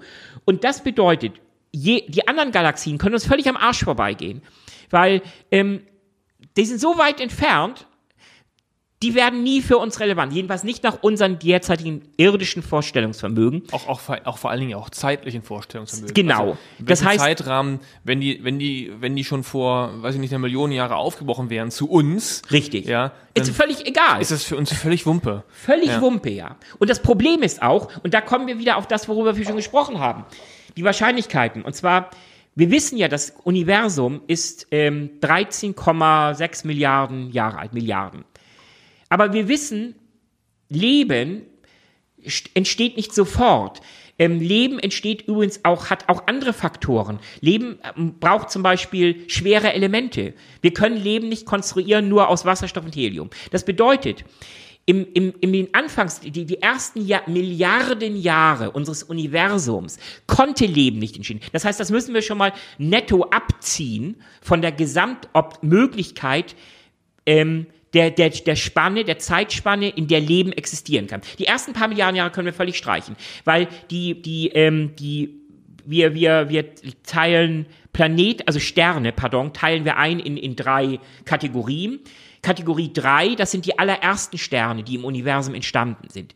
Das waren reine Wasserstoff-Helium-Fusionsmaschinen. Ähm, mehr, es gab nicht mehr Elemente. Es gab noch, glaube ich, ganz geringfügig ein bisschen Deuterium und Lithium, aber völlig verschwindend gering, 0, irgendwas Prozent. Das bedeutet, die Grundlagen für Leben waren nicht gegeben. Erst nachdem die ersten Sterne, die ersten gigantischen großen Sterne, ähm, durch ähm, durch, den, durch, die, durch, durch die, das Ungleichgewicht aus Strahlungsdruck, Wasserstoffbrennen und Gravitationskraft, ähm, Zusammendrücken des Sterns, dadurch, dass das in, ins Ungleichgewicht gerät, entstehen, äh, explodieren Sterne. Und wir nennen das Supernovae. So, das heißt, erst durch die ersten Supernovae, die entstanden, konnten in einem sehr komplexen chemischen Prozess die ersten Metalle, schweren Elemente erbrütet werden. Das bedeutet, ähm, Kohlenstoff zum Beispiel kann nur, der, aller Kohlenstoff, aus dem wir bestehen, unsere Körper, alles, was wir hier vor uns haben, Papier und so weiter, das alles ist in, einem, in einer Supernova erbrütet worden. Das bedeutet aber, in den ersten Milliarden Jahren mussten erstmal genügend Sterne der ersten, der, der, der, der dritten Periode, also der ersten Generation explodieren, um überhaupt das gesamte Universum anzureichern mit den ersten ähm, anderen Elementen als Wasserstoff und Helium. Astronomen nennen eigentlich alle Elemente, die nicht Wasserstoff und Helium sind, Metalle. Das, das ist halt mal Astronom, das ist keine chemische Bezeichnung, das ist eine astronomische Bezeichnung. Und da wir alle zum größten Teil aus Sauerstoff, Kohlenstoff ähm, und, und, und ähm, bestimmten Edelgasen und so bestehen, war es das gar nicht möglich. Das heißt, wir haben netto schon mal, können wir, weiß nicht, drei, vier Milliarden abziehen vom, vom Gesamt, von der Gesamtzeit des Universums.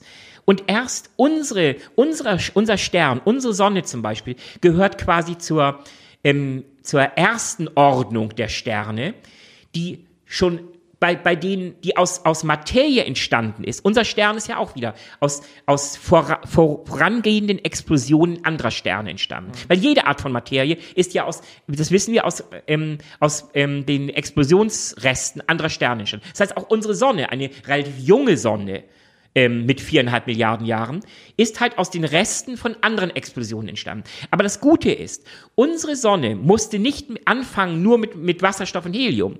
Da sind mittlerweile auch zu einigen Prozent sind da andere schwere Stoffe ge drin gewesen. So. Und das bedeutet letztlich, dass erst jetzt sind wir so weit, dass sich genügend Metalle, also schwere Elemente, auch in Planeten anreichern konnten, diese Akkreditationsscheibe um, um, ähm, um, um Sonnen.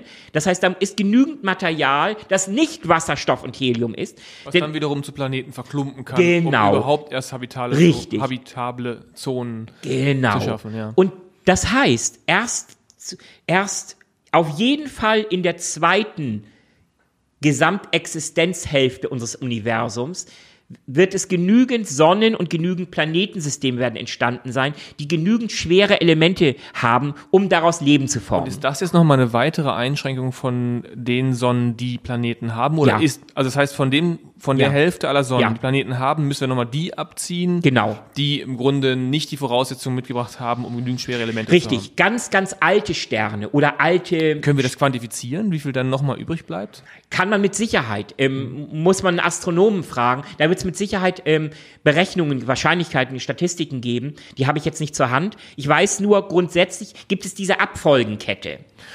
Okay, und jetzt nochmal zu dieser, dieser Wahrscheinlichkeit zurück. Jetzt Ja. all diese Aspekte berücksichtigt. Genau. Lasst uns auf unsere Galaxie konzentrieren. Ja, das war genau. unser Ausgangspunkt. Und in dieser Galaxie- Alles andere ist uninteressant. Jetzt mal rein wahrscheinlich Wahrscheinlichkeitsüberlegung. So wie man vorher schon gesagt hat, aus reiner Wahrscheinlichkeit muss es eigentlich nochmal einen Planeten geben, der kein Gasplanet ist, sondern feste Materie Ja. hat. Also das wissen Das ist ja wir quasi schon. analoge das, Überlegung. Das Gute ist, das wissen wir schon. Ähm, Genau. Und jetzt die gleiche Überlegung jetzt mal auf, auf Lebewesen Richtig, bezogen. ja. Also, Und, und da gibt es, gibt es weitere Einschränkungen, also nicht Einschränkungen, aber weitere Voraussetzungen. Und ich habe schon eine ganz wichtige genannt, das ist Wasser. Wasser, ähm, nach allem dem, was wir wissen, ist Wasser ein ganz, ganz entscheidendes Kriterium für die Entstehung von Leben. Weil Wasser kann, ähm, ist das beste Lösungsmedium, um chemische Reaktionen ablaufen zu lassen. Und da kommen wir aber schon wieder an, wieder an einen neuen interessanten Punkt. Wie eigentlich zum, zur Hölle, zur Hölle ist da ein, ein guter Vergleich, haben wir eigentlich Wasser auf unserem Planeten bekommen? Und auch das ist äh, eine sehr kontroverse Diskussion. Ich meine, wir, wir waren ein glühender Gasball, äh, am Anfang so ein glühender Gesteinsball. Ähm, da, da, ich meine, versuch mal einen Wassertropfen in der Hölle zu bewahren, wie schnell der verdampft. Das heißt, mittlerweile sind sich ähm, Astronomen relativ sicher, dass vielleicht nicht alles Wasser, aber dass, dass ein Großteil unseres Wasser ist über Kometen zu uns gekommen. Und das heißt, ähm, nach der ersten Abkühlungsphase unseres Planeten, nachdem unser Planet noch frisch gebildet wurde, nachdem er aber nicht mehr 10.000 Grad heiß war, sondern vielleicht nur noch, ähm, weiß ich nicht, 1000 und dann irgendwann nur noch 800 Grad. Also gab es noch immer noch jede Menge Dreck in, in dieser Aggressionsscheibe um unseren, unsere Sonne. Dreck heißt in dem Fall Reste von, ähm, von, von, äh, von Materie, aus denen halt- die nicht benutzt wurden, um die Planeten zu formen. Das nennen wir heutzutage eigentlich Kometen oder Meteoriten, das sind die ganz kleinen Dinger. Und all das, wir reden von langen Zeiträumen.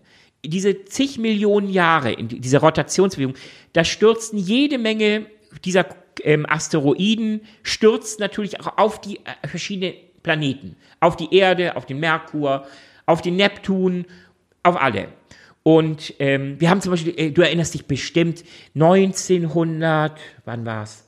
92, 93, diese wunderbare ähm, Geschichte, wo, ähm, wo doch ähm, auf den Jupiter ein Asteroid gestürzt ist. Shoemaker Levy 9, so, das war's. Ich war eben in meinem Gehirn am Graben. Der Shoemaker Levy 9 Komet. ich erinnere mich übrigens nicht. Aha, okay, ja, ich, das macht nichts. Ich, ich such's dir raus, ich schick dir den Link. Nein, da konnten wir zum Ich ersten war Mal. Teenager, ich hatte andere Sorgen. Okay, ja, ich war schon ein alter Mann, da nützt ja alles nichts. Nein, da konnten wir zum ersten Mal mit unseren, Opt mit unseren Teleskopen beobachten, wie ein gigantischer Asteroid in, das, in, die, in, in die Atmosphäre eines Planeten eindringt, in dem Fall war das der Jupiter, und dort einschlägt. Und das war insofern so toll, weil wir konnten live beobachten, jenseits der Theorie, was passiert. Und es passierte unter anderem Folgendes. Das war ein riesiger Brocken. Und der Krater, das war, ist ein Gasplanet, aber trotzdem entstand da ein Krater in diesem Gasplanet. Der war größer als unser, der, der, der Umfang unserer gesamten Erde. Also, da, da wurde uns mal so richtig endgültig klar, was passieren würde, wenn so ein richtig mega Brocken bei uns einschlägt. Da steht hier gar nichts mehr. Dazu kommen wir vielleicht später noch. Zurück zum, ähm, zum, zum Urgedanken. Also ich es gab je, wissen, es, es, es kreiste jede Menge Müll da, ähm, in, Ja. in unser, ähm, in, äh, um die Sonne und eine, ein Großteil der Bestandteile von Asteroiden, das wissen wir mittlerweile, ist Wasser. Also es gibt eine Menge Pla äh, Asteroiden, die da draußen rumkrausen, die, die auch aus dem, aus dem sogenannten, aus der sogenannten Ortschen Wolke, das ist so ein, das ist so ein Trümmerring, der uns ähm, im weiten ähm, Abstand unser, unser Sonnensystem da umkreist, unser Planetensystem besser gesagt. Ähm, und Darin auch sind eine ganze Menge Wasserasteroiden. Und man geht davon aus mittlerweile, dass der Großteil des Wassers auf unserer Erde ist durch Asteroiden, durch die Einschläge zu uns transportiert worden. Das ist ein weiterer ganz wichtiger ähm, Punkt, den wir brauchen, damit Leben entstehen kann. So, und jetzt weiß ich ja, es gibt ja verschiedene Thesen zum, zu der Frage, gibt es da, können wir davon ausgehen, dass es Leben gibt? Und Ja. das eigentlich auch, wir haben beide schon kurz angerissen. Fangen wir doch mal mit der, mit der, mit der Wahrscheinlichkeitsfrage an, mit der, mit der rein statistischen Überlegung. Jetzt all diese Bedingungen, du hast sie genannt, Ja. unter anderem eben, es muss die schweren, schweren ähm, oder die Metalle gegeben haben, damit überhaupt ein Planet im Umfeld einer Sonne entsteht, der überhaupt habitabel ist. Der Abstand zur Sonne muss der richtige sein. Ähm, wir brauchen die wir brauchen den Zu, ich sag mal, den Zufluss von Wasser, kann man ja fast sagen, den Zuflug Ja. von Wasser. Genau. Ähm, Um als Lösungsmedium für komplexe chemische Ja. Prozesse zu dienen. Ja. so unter anderem und so weiter und so fort.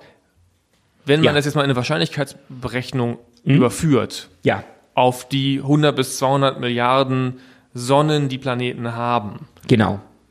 was kommt denn da raus? Wahrscheinlich, unwahrscheinlich, also ist es, ist es unwahrscheinlich, dass es kein Leben gibt oder ist es unwahrscheinlich, dass es Leben gibt? Das hängt davon ab, was für ein Mensch bist du. Ist bei dir die, die, ähm, Glas die das voll, Glas, Glas- ist das Glas halb voll oder Ja, halb leer?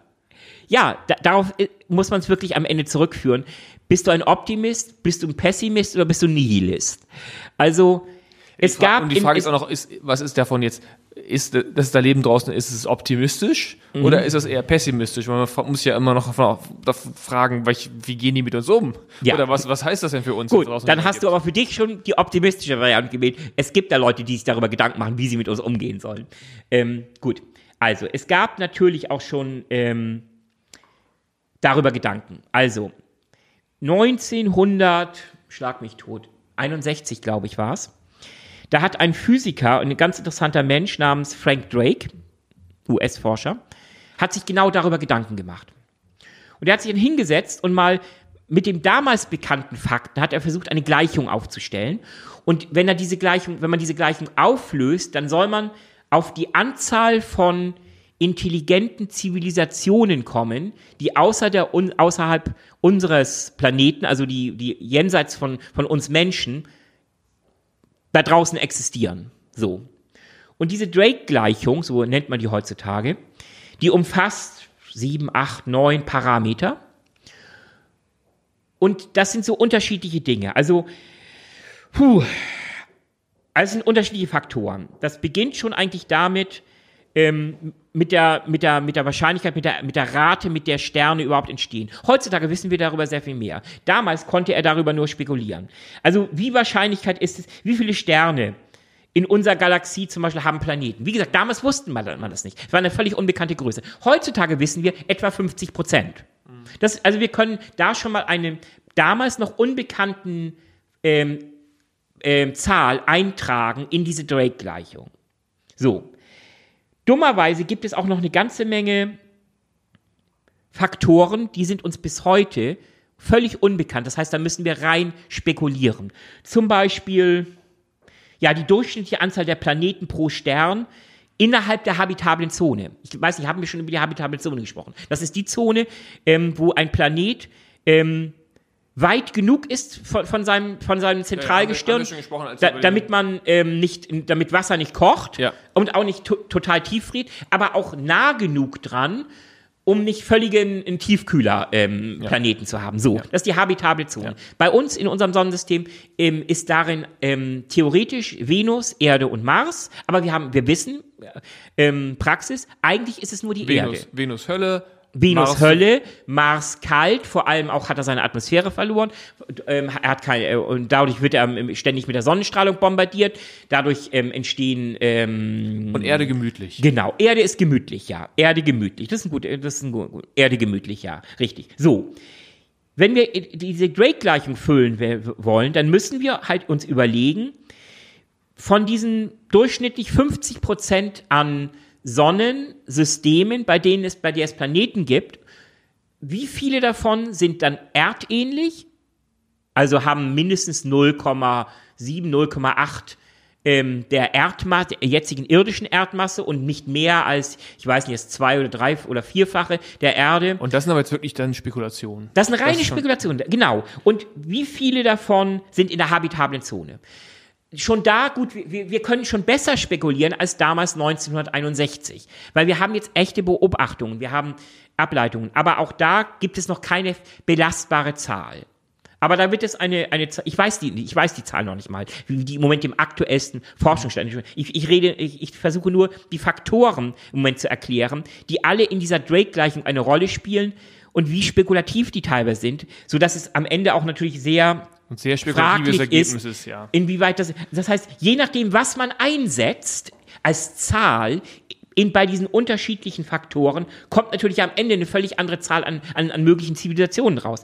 Also Ähm, das heißt im anderen Worten, ich kann eigentlich nur einen Korridor Genau. von Wahrscheinlichkeit Genau. beschreiben. Wenn ich also und und aber jeder Faktor begrenzt normalerweise immer weiter die die wahrscheinlich die, die, das End- Endergebnis Ja. an möglichen Zivilisationen. Also wir sind bei der Anzahl der Planeten in der habitablen Zone. Ein weiterer Punkt ist, wie viel auf, auf, wie vielen dieser Planeten in der habitablen Zone hat sich denn nun Leben entwickelt? Wir haben ja schon darüber gesprochen. Ähm, Das ist ein sehr, sehr schwieriger Prozess. Alleine es, Zeitpunktfrage, Es, es kann eine ja. Menge Planeten da Ja. draußen in habitablen Zonen geben, die haben aber nie Leben entwickelt. Oder wir brauchen noch ein paar Milliarden Jahre. Genau, oder sie brauchen noch ein paar Milliarden. Völlig richtig. Wunderbar, der Mann hat aufgepasst. Ähm, genau, sie, sie brauchen noch eine Weile. Das ist auch ein Faktor der Drake-Gleichung, später bei, bei, bei, bei ähm, in der Betrachtung, ähm, in welchem Zeitkorridor im Moment eine mögliche Zivilisation ist. Aber gehen wir erstmal durch. Also wir, wir sind Anteile Planeten mit Leben. So, dann müssen wir weitergehen.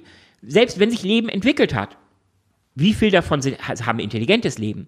Also, denn die sind ja für uns interessant. Wir wollen ja anfangen zu quatschen. Wir wollen ja anfangen, die, unsere Shakespeare, ähm, unsere gesamte Shakespeare-Ausgabe zu schicken und wir erwarten von denen Beethoven und so. äh, ihren Beethoven und ihre Beatles, ganz genau. Oder ihre Rolling Stones, je nachdem, was man will. Je nachdem, auf welcher Seite man steht in der Debatte. Genau, richtig. Also ein weiterer Faktor, der natürlich limitiert am Ende das Endergebnis, weil es natürlich nur ein Bruchteil der Planeten in habitablen Zonen die Leben entwickelt haben und von denen wiederum intelligentes Leben. Also immer kleiner wird, wird, wird, wird, wird, wird dir das Resultat. Dann müssen wir sehen, ähm, laut Drake, na gut, vielleicht gibt es da draußen ja auch intelligentes Leben, aber die haben gar keinen Bock auf uns. Und auf jeden, jemand anderen. Die wollen gar nicht kommunizieren. Also die verstecken sich mit anderen Worten. Ja, die verstecken sich, die sind, pardon, die sind total glücklich, so wie sie sind und sagen sich, nö, wir wollen gar keine anderen kennenlernen, weil vielleicht sind die anderen ja irgendwie mies drauf und wollen uns platt machen und dementsprechend, nö, wir halten schön die Schnauze, leben da in unserem, keine Ahnung, ähm, ähm, Alpha Centauri oder irgendwo im Krebsnebel oder wo so, ähm, Ach nein, wir wollten ja, pardon, wir wollten ja bei unserer Galaxie bleiben. Also wollten, sie leben da irgendwo in einem anderen Arm unserer Milchstraße oder außerhalb eines anderen Arms unserer Milchstraße oder nahe dem Zentrum unserer Milchstraße, was das Leben übrigens wieder ungemein un unwahrscheinlicher macht, je weiter man zum Zentrum der Milchstraße kommt. Aber das kommt später, weil da ist ein gigantisches schwarzes Loch und das hat ganz hässliche Auswirkungen. Aber wie auch immer. Ähm, also Anteil der Planeten mit, mit, mit ähm, kommunikativen, ähm, intelligenten Lebensformen. Und dann kommen wir an den Punkt, den du, eben erwähnt hast. Die Lebensdauer.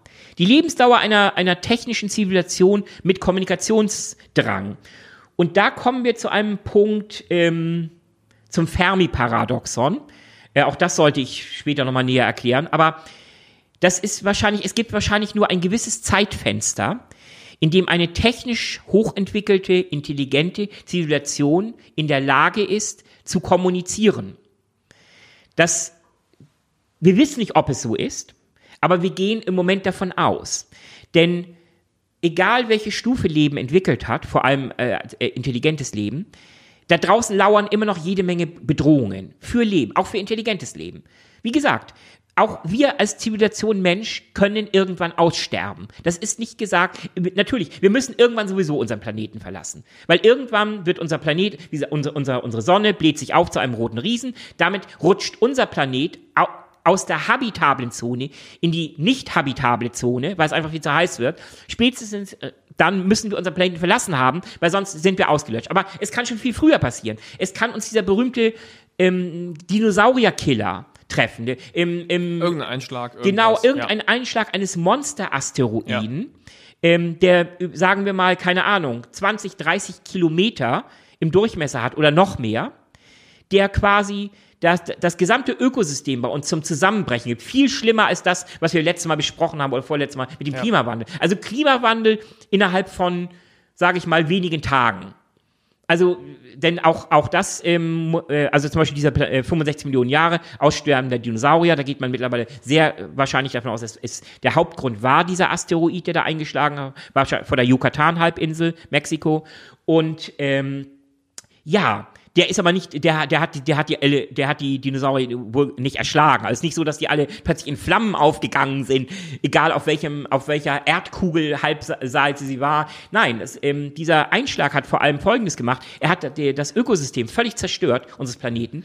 Ähm, es kam zu gigantischen ähm, Stürmen, dann vor allem brach, da, brach halt die Nahrungskette zusammen, weil Jetzt mal, jetzt mal wieder zurück zu Ja, dem, okay. der, der Punkt dahinter ist doch, und das ist ja der, der, die Quintessenz, auf die du hinaus willst, selbst intelligentes Leben gibt, wie lang ist es überhaupt, Genau. wie hoch ist die Wahrscheinlichkeit, Genau. dass es existiert über einen gewissen Zeitraum, ohne dass ihm irgendwas geschieht, Ja. wie eben zum Beispiel ein Dinosaurier. Ganz genau. So. Man Sei, es, sagen, sei es Dinosaurier- ein Asteroid äh, Dinosaurier hatten keine Chance, intelligent zu werden, zu kommunizieren, sind vorher schon platt gemacht worden. Genau.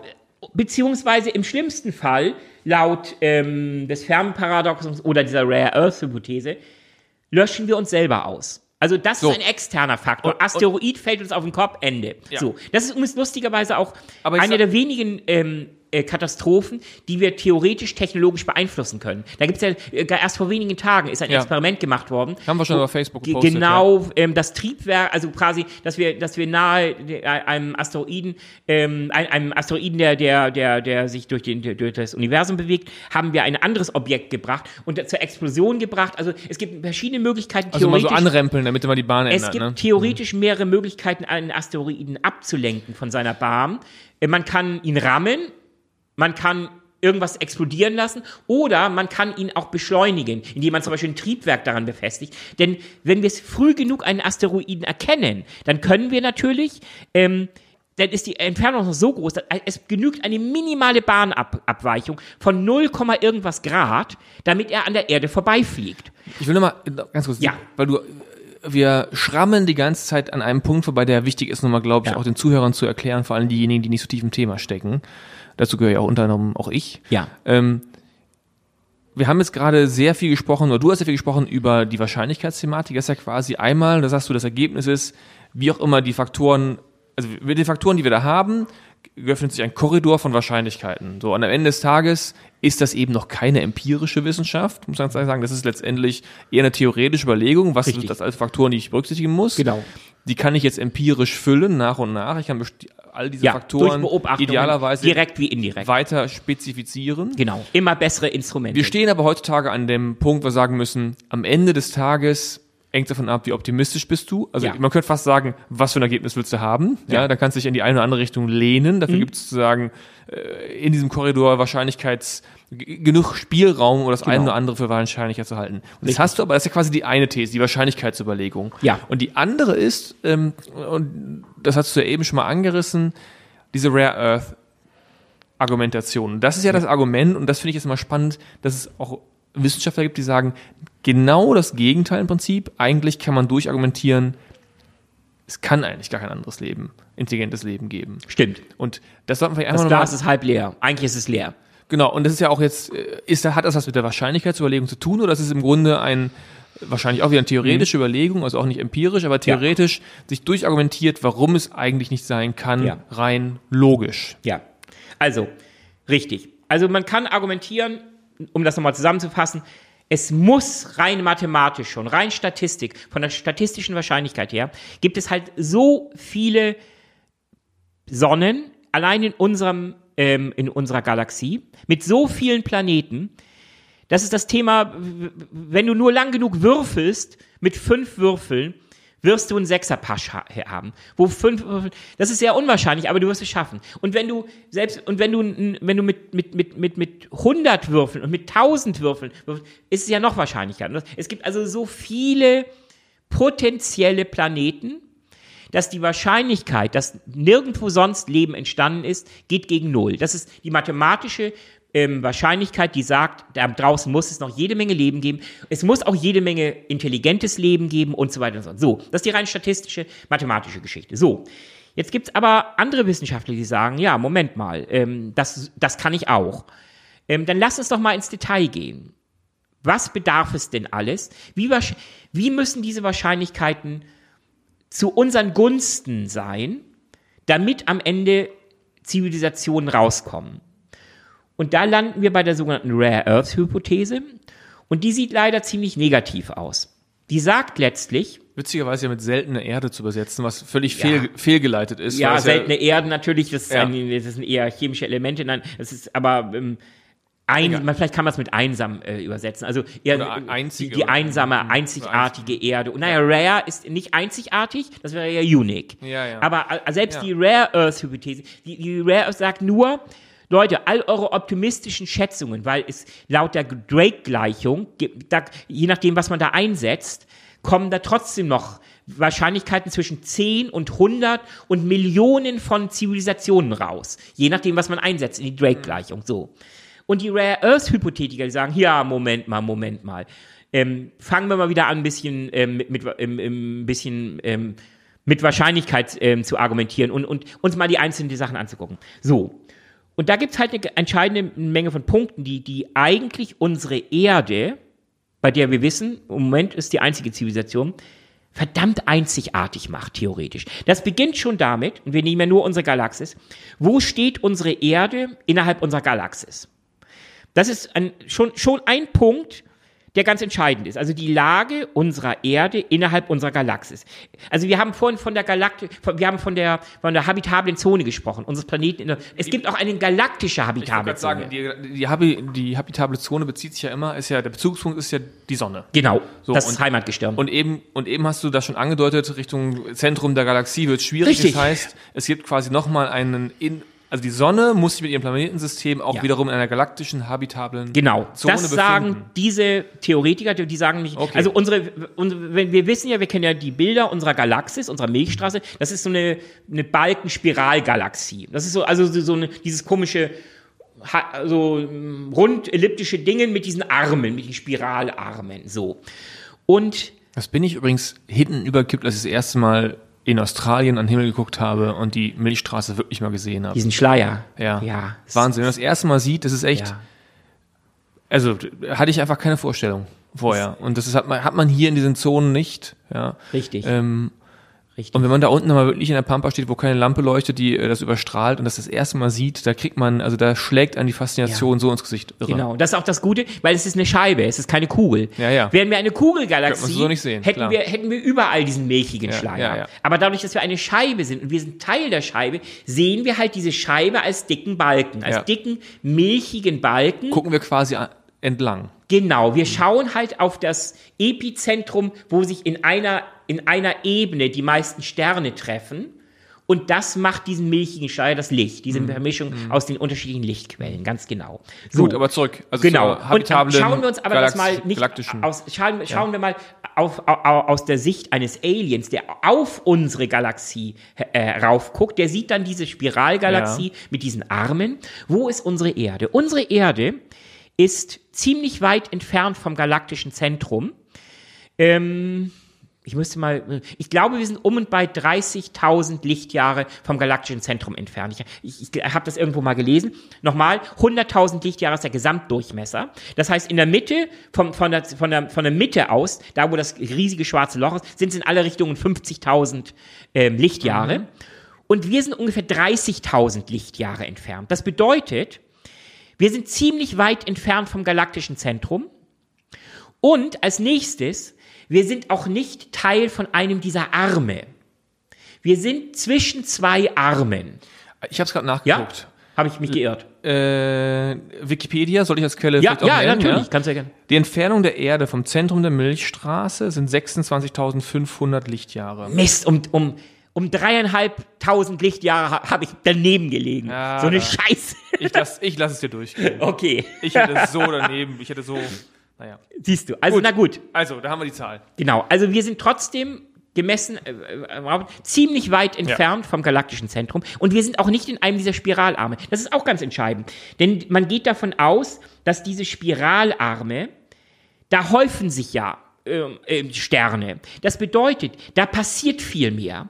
Da entstehen viel mehr neue Sterne. Da ist viel mehr Action in den Armen. Action ist aber nicht immer gut, weil Action bedeutet, jede Menge kinetische Objekte fliegen in alle Richtungen, Sonnensystem. Also mit anderen Worten, es gibt nicht genug stabilen Zustand, um über. Ja, man, man hat eine viel größere Chance, dass man was auf die Mütze kriegt. Selbst wenn man da mittendrin ist in dieser Action mit seinem kleinen süßen Sonnensystem. Es gibt eine Menge, ganze Menge andere Sonnensysteme um einen herum. Da fliegt viel mehr Zeug um dich herum. Die Wahrscheinlichkeit, dass dir irgendwas auf die Glocke fällt, ist viel größer, um es mal ganz simpel zu sagen. Natürlich sind die Entfernungen auch innerhalb eines Spiralarms zwischen Sonnensystemen immer noch sehr groß. Aber rein statistisch ist es sehr viel wahrscheinlicher, dass die Gesamtlebensdauer eines Sonnensystems ähm, in so unveränderter Form, dass dort Leben entstehen kann auf irgendeinem dieser Planeten, ist statistisch gesehen viel geringer als außerhalb eines dieser Arme, wo wenn sich mal ein stabiles Sonnensystem gebildet hat,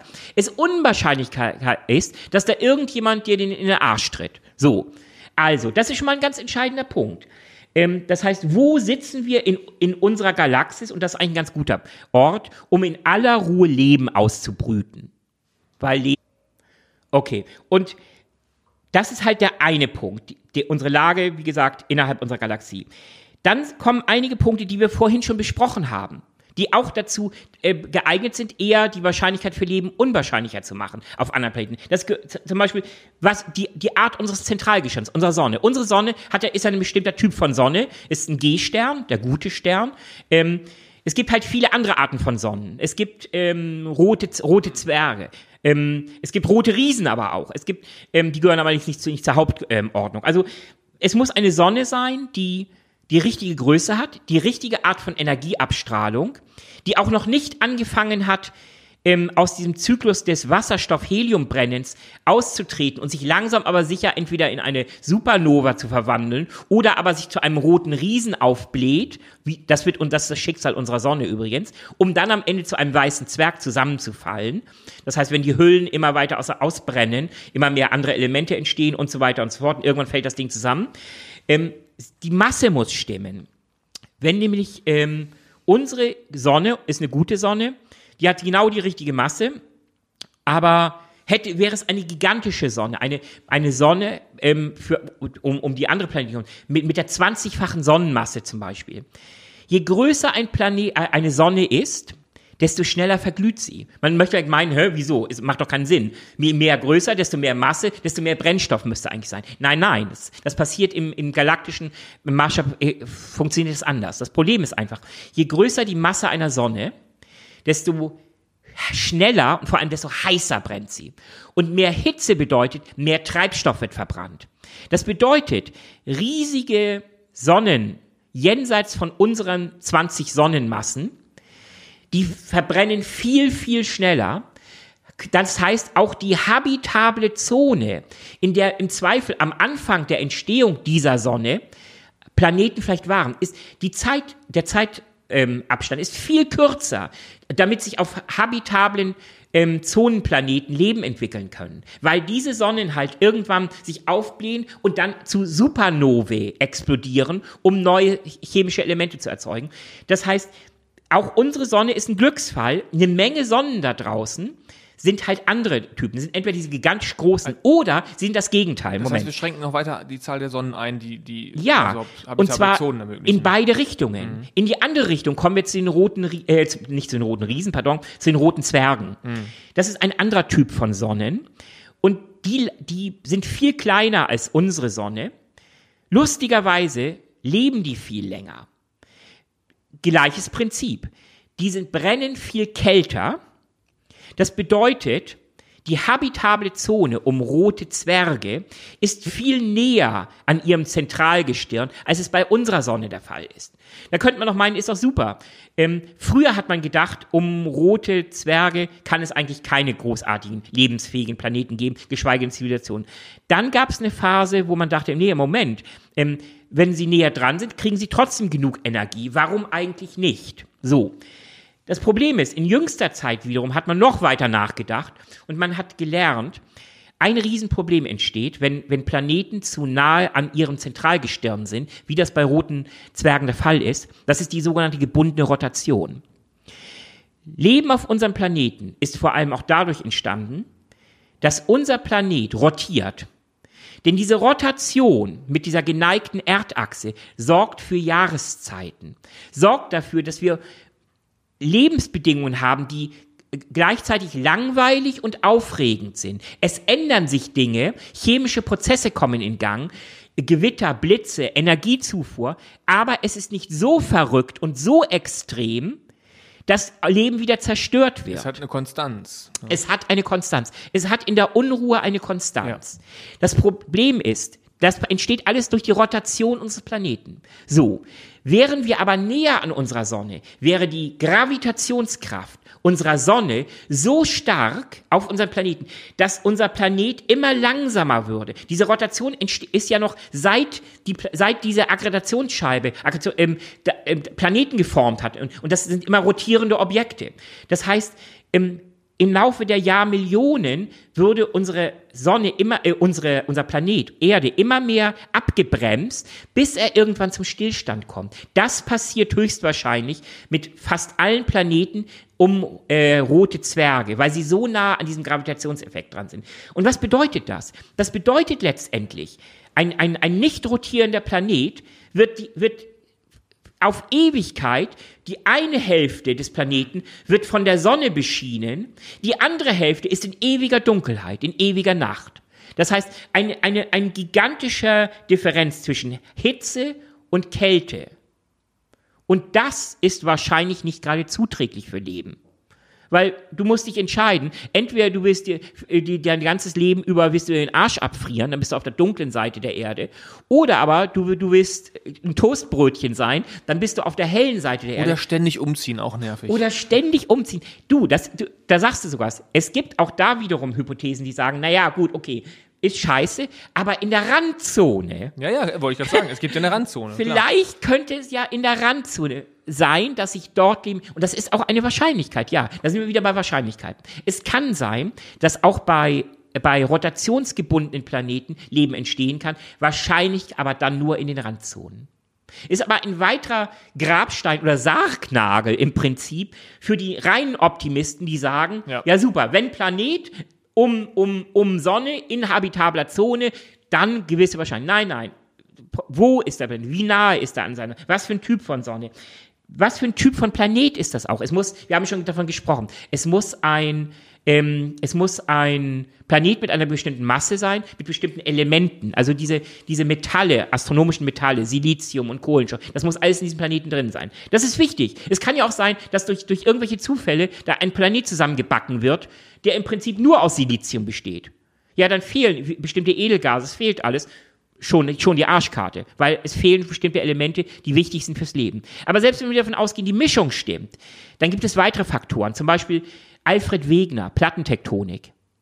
Äh, toller Mensch, am Anfang haben sie ihn alle für verrückt erklärt, der gesagt hat, ähm, unsere Erde besteht aus gigantischen ähm, Erd, Erd, unsere Erdkruste besteht aus gigantischen Platten, die auf Magma vor sich hinfließen und ähm, äh, und, und so nur lose über, über, über ähm, Übergangszonen verbunden sind. Heutzutage wissen wir, ist das der, der, der ähm, pazifische Feuerring zum Beispiel, ist so eine Grenzschicht zwischen zwei riesigen Platten. Warum, warum ist das wichtig für Leben? Ja, das ist ganz einfach, weil man geht davon aus, dass erst Plattentektonik die nötige Variabilität erzeugt auf, auf der Oberfläche eines Planeten, um auch chemische Prozesse in Gang zu bringen und auch am Leben zu halten. Also es reicht nicht einfach nur eine Kruste zu haben, die starr und fest ist. Wir brauchen ja auch Energie, weil Leben braucht Energie. Und die Energie von der Sonne ist eine Sache. Aber ähm, wir haben auch darüber gesprochen, das Thema der, der Erdkern muss in Bewegung bleiben. Das heißt, auch ein Planet muss eine Art lebender Organismus, und das ist natürlich, ähm, jeder äh, Geologe haut mir jetzt auf den Kopf, das hat nichts mit Leben zu tun. Aber was ich sagen will, es muss ein, eine, eine, eine sich, ein, eine, eine stark dynamisches ähm, Gebilde sein, ein Planet. Kann man das noch, kann man das vielleicht nochmal, versuch das gerade nochmal zu verallgemeinern ja. oder ein bisschen auf eine abstraktere Ebene zu holen. Heißt das, dass in der Rare, Rare Earth Hypothese nochmal die Aussage steckt, nicht nur muss der Planet in habitablen Zone sein, sondern er muss auch an sich eine richtige Mischung aus Konstante und Bewegung haben. Also ja. Dynamik und Konstanz. Richtig, richtig. Und dieses, dieses Verhältnis, und das wird einem ja relativ schnell klar, wenn du es ausführst, mhm. das ist nochmal, ähm, das ist so eine komplexe Mischung, dass das die Wahrscheinlichkeit, dass es sowas nochmal gibt, nochmal wieder geringer macht. Genau, ganz genau. Das ist ein weiteres einschränkendes Kriterium, dass man, wenn alle anderen äh, ähm, Bedingungen erfüllt sind, aber auch diese Bedingung muss wahrscheinlich erfüllt. Auch, aber, auch als notwendige Bedingung. Ja, aber es gibt auch Wissenschaftler, die sagen, nein, das ist Bullshit. Ähm, auch ein Planet mit nur einer einzigen Kruste kann das, kann Leben hervor. Da sind wir wieder bei dem Problem, keiner weiß am Ende, wie das Leben entstanden ist. Wir reden hier auch von Hypothesen. Wir reden nur von der negativen Hypothese, von Wissenschaftlern, die sagen, viele Bedingungen müssen erfüllt sein. Plattentektonik, wie gesagt, planetares Magnetfeld, haben wir darüber gesprochen. Das glaube ich auch. Ist eine ganz zentrale äh, Bedingung. Wir, wir brauchen nur den Mars uns anzugucken. Der Mars hat quasi kein Magnetfeld. Was bedeutet das? Der, die, die Oberfläche des Mars ist steril. Ähm, nee, erst auch noch vor den Voyager, nicht Voyager, vor den wie hießen die, die Mars-Sonden? Ähm, Viking, genau. Viking 1 und Viking 2. Die sind in 70er Jahren dort gelandet, haben dieses berühmte Experiment gemacht, haben nach bakteriellem Leben gesucht, haben nichts gefunden. Ist eigentlich auch kein Wunder. Die haben nur an der Oberfläche gekratzt und haben, haben da so ein Experiment ab, ähm, durchgeführt, so mit, mit bestimmten Katalysatoren, die auf Leben ähm, reagieren würden, zum Beispiel ähm, Bildung von Ozon und so weiter und so fort. Und das hat nichts, ist ja auch kein Wunder. Dadurch, dass der Mars kein Magnetfeld hat, ist es so, dass die Strahlung der Sonne und halt auch diese sehr schädliche UV-Strahlung, wir wissen schon, wenn du dich nicht eincremst, Ozonloch, dann kriegst du Hautkrebs. So, das Haut, was ist Hautkrebs? Veränderung der Zellen im, im bösesten Sinne. Für, für, seit Hunderttausenden von Jahren brennen, brennen die Strahlen in alle, das gesamte Spektrum der Sonnenstrahlen, Röntgenstrahlen, UV-Strahlen, ungehindert auf die Planetenoberfläche des Mars. Ich wüsste nichts, was, was garantierter jedes Leben abtöten würde, als diese Strahlung. Das heißt, du brauchst ein Magnetfeld eines, um einen Planeten herum. Das heißt, du brauchst einen flüssigen Erdkern, der dieses Magnetfeld aufbaut. Ein ganz wichtiges Kriterium. Es gibt andere Kriterien. Das geht bis hin zu, bis hin zur Evolution. Wir wissen aus, aufgrund unserer Erdgeschichte, es hat wahrscheinlich jede Menge ähm, Dinge auf unserem Planeten gegeben, die auch das, die Evolution befördert haben. Zum Beispiel gab es eine Phase, da war unsere Erde ein Schneeball. War völlig eingefroren. Nichts. Da, eigentlich war jedes Leben, davor gab es schon Leben und eigentlich war das, war das der Todesstoß. Und es wäre auch geblieben, wenn es nicht ähm, Vulkanismus, Plattentektonik gegeben hätte. Denn ähm, man geht davon aus, dass diese, diese Schneeballphase hat einige Millionen Jahre angedauert. Alles. Die gesamte Erde war mit, mit Eis bedeckt. Die gesamte Erde. Kein, kein einziges Fleckchen Erde. Ähm, auf der Erde. äh, Lapsus. Ähm, und dann sind doch irgendwie Vulkan, Vulkanis, vulkanische Aktivitäten gegangen. Es, es brachen gigantische Megavulkane, brachen durch die Eisschicht durch. Erwer, äh, äh, äh, äh, feuerten einen neuen Klimaeffekt an, eine neue, ähm, ja, wie soll ich sagen, Klimaerwärmung. Das war aber gut für uns, weil dadurch konnte eine neue Treibhaushülle entstand um unseren Planeten herum. Die Sonnenstrahlung, die bei uns kam, konnte ähm, trotz dieses höheren Albedo-Effekts, Eis strahlt Sonnenstrahlung viel stärker, konnte, konnte dieser Klimaeffekt mehr Sonnenwärme halten und langsam schmolzen diese Eispanzer wieder runter. Und wunderbarerweise, dass das Leben, das bereits entstanden war auf unserem Planeten, lebte noch. Das heißt, es konnte sich weiterentwickeln. Aber es hat sich auch neues Leben daraus. Vieles ist dadurch abgestorben. Solche katastrophalen Ereignisse in unserer Erdgeschichte gab es mehrere. Man geht auch davon aus, dass auch die Evolution ähm, dadurch befeuert wurde eher, bis hin zu der Tatsache, dass es einen äh, genetischen Flaschenhals gibt beim Homo sapiens. Man geht davon aus, es gab eine Zeit, es muss irgendeine katastrophale ähm, Sache muss passiert sein mit unserem Planeten. Wir wissen noch nicht genau was. Aber es gab eine Phase, wo wahrscheinlich ähm, nur wenige tausend Menschen nur noch existierten auf der. Es gab mehr vorher mhm. und plötzlich ist irgendwas passiert. Es kann wieder ein Asteroideneinschlag gewesen. Wir wissen es nicht genau. Es können Supervulkane gewesen sein. Am Ende, das können wir genetisch nachweisen äh, durch die durch die mütterliche Seite, das X-Chromosom. Das lässt sich ja zurückverfolgen bis zur Urmutter. Genetische äh, Forschung hat uns ja unglaublich weitergebracht, auch in der Evolutionsforschung, woher wir kommen, wie sind wir zu dem geworden, was wir sind. Und man kann nachweisen, zu einem bestimmten Zeitpunkt gab es Zurück nur einige Eva tausend quasi. Menschen, einige tausend Mütter, ja. und aus denen heraus sind diese sieben Milliarden Menschen neu entstanden. Wer weiß, wenn das nicht gewesen wäre? Wer weiß, wenn vielleicht wäre eine völlig andere Variabilität in unserer Evolution. Also auch man geht zurück zur Rare Earth Hypothese. Man geht davon aus, dass selbst ähm, katastrophale Ereignisse auf einem Planeten, der bereits Leben trägt, sogar positiv für die gesamtevolutionäre Entwicklung sein können. Wenn man all das zusammenfasst, um es jetzt mal da auf den Punkt zu bringen, und ich muss noch ein paar Worte zum, zum Fermi-Paradoxon entstehen, aber wenn man all das zusammenfasst, und dann muss man davon ausgehen, dass die optimistischen Schätzungen, die viele Leute aufgrund der Drake-Gleichung anstellen, und sagen, naja, wir machen da nur ein paar ähm, ähm, ähm, Parameter und das wird schon passen und da kommen da, keine Ahnung, zwischen 1000 und, und, und, und, und einer Million Zivilisationen raus. Nein, es ist wahrscheinlich so, dass viel, viel weniger rauskommt. Im allerschlimmsten Fall nur auf unsere Galaxis bezogen. Wir haben uns darauf geeinigt, alle anderen gehen uns am Arsch ja. vorbei. Nur auf unsere kann es sein, dass das Ergebnis eins lautet. Jetzt mal eine, eine bisschen theoretische Frage, ein bisschen, ein bisschen ähm, ja. haarspalterisch. Im Prinzip ist es ja auch nichts anderes als eine Wahrscheinlichkeitsbetrachtung, nur mit viel mehr Variablen. Oder ja. ver verkenne ich das? Also Sie sagen im Grunde, Drake hat eigentlich eine zu unterkomplexe Formel aufgestellt. Genau. Die zu großzügig ist, wenn man so will, und das finde ich, hast du gerade ganz schön gezeigt, wie, wie je mehr Faktoren man reinnimmt, desto komplexer. Man kriegt ein Gefühl dafür, wie komplexer die mhm. Konstellation sein muss. Mhm. Also wie beispielsweise der Schneeball durchbrochen werden muss von Vulkanen. Dafür brauche ich tektonische Bewegungen. Ja. Dann kann man sich vorstellen, dass es, dass es andere Szenarien gibt, mhm. wo ich sage jetzt mal, Evolution, evolutionstechnisch Rückschläge stattfinden, aber dann es andere Effekte geben muss, woher auch immer die kommen, die da wieder gegenwirken. Und dann kann man sich ja vorstellen, wie viele verschiedene Varianten es da geben genau. kann für genau solche Prozesse und wie oft das in Anführungsstrichen gut gehen muss, ja. um am Ende wiederum so intelligentes Leben zu haben, mit dem man überhaupt erst kommunizieren kann. Genau.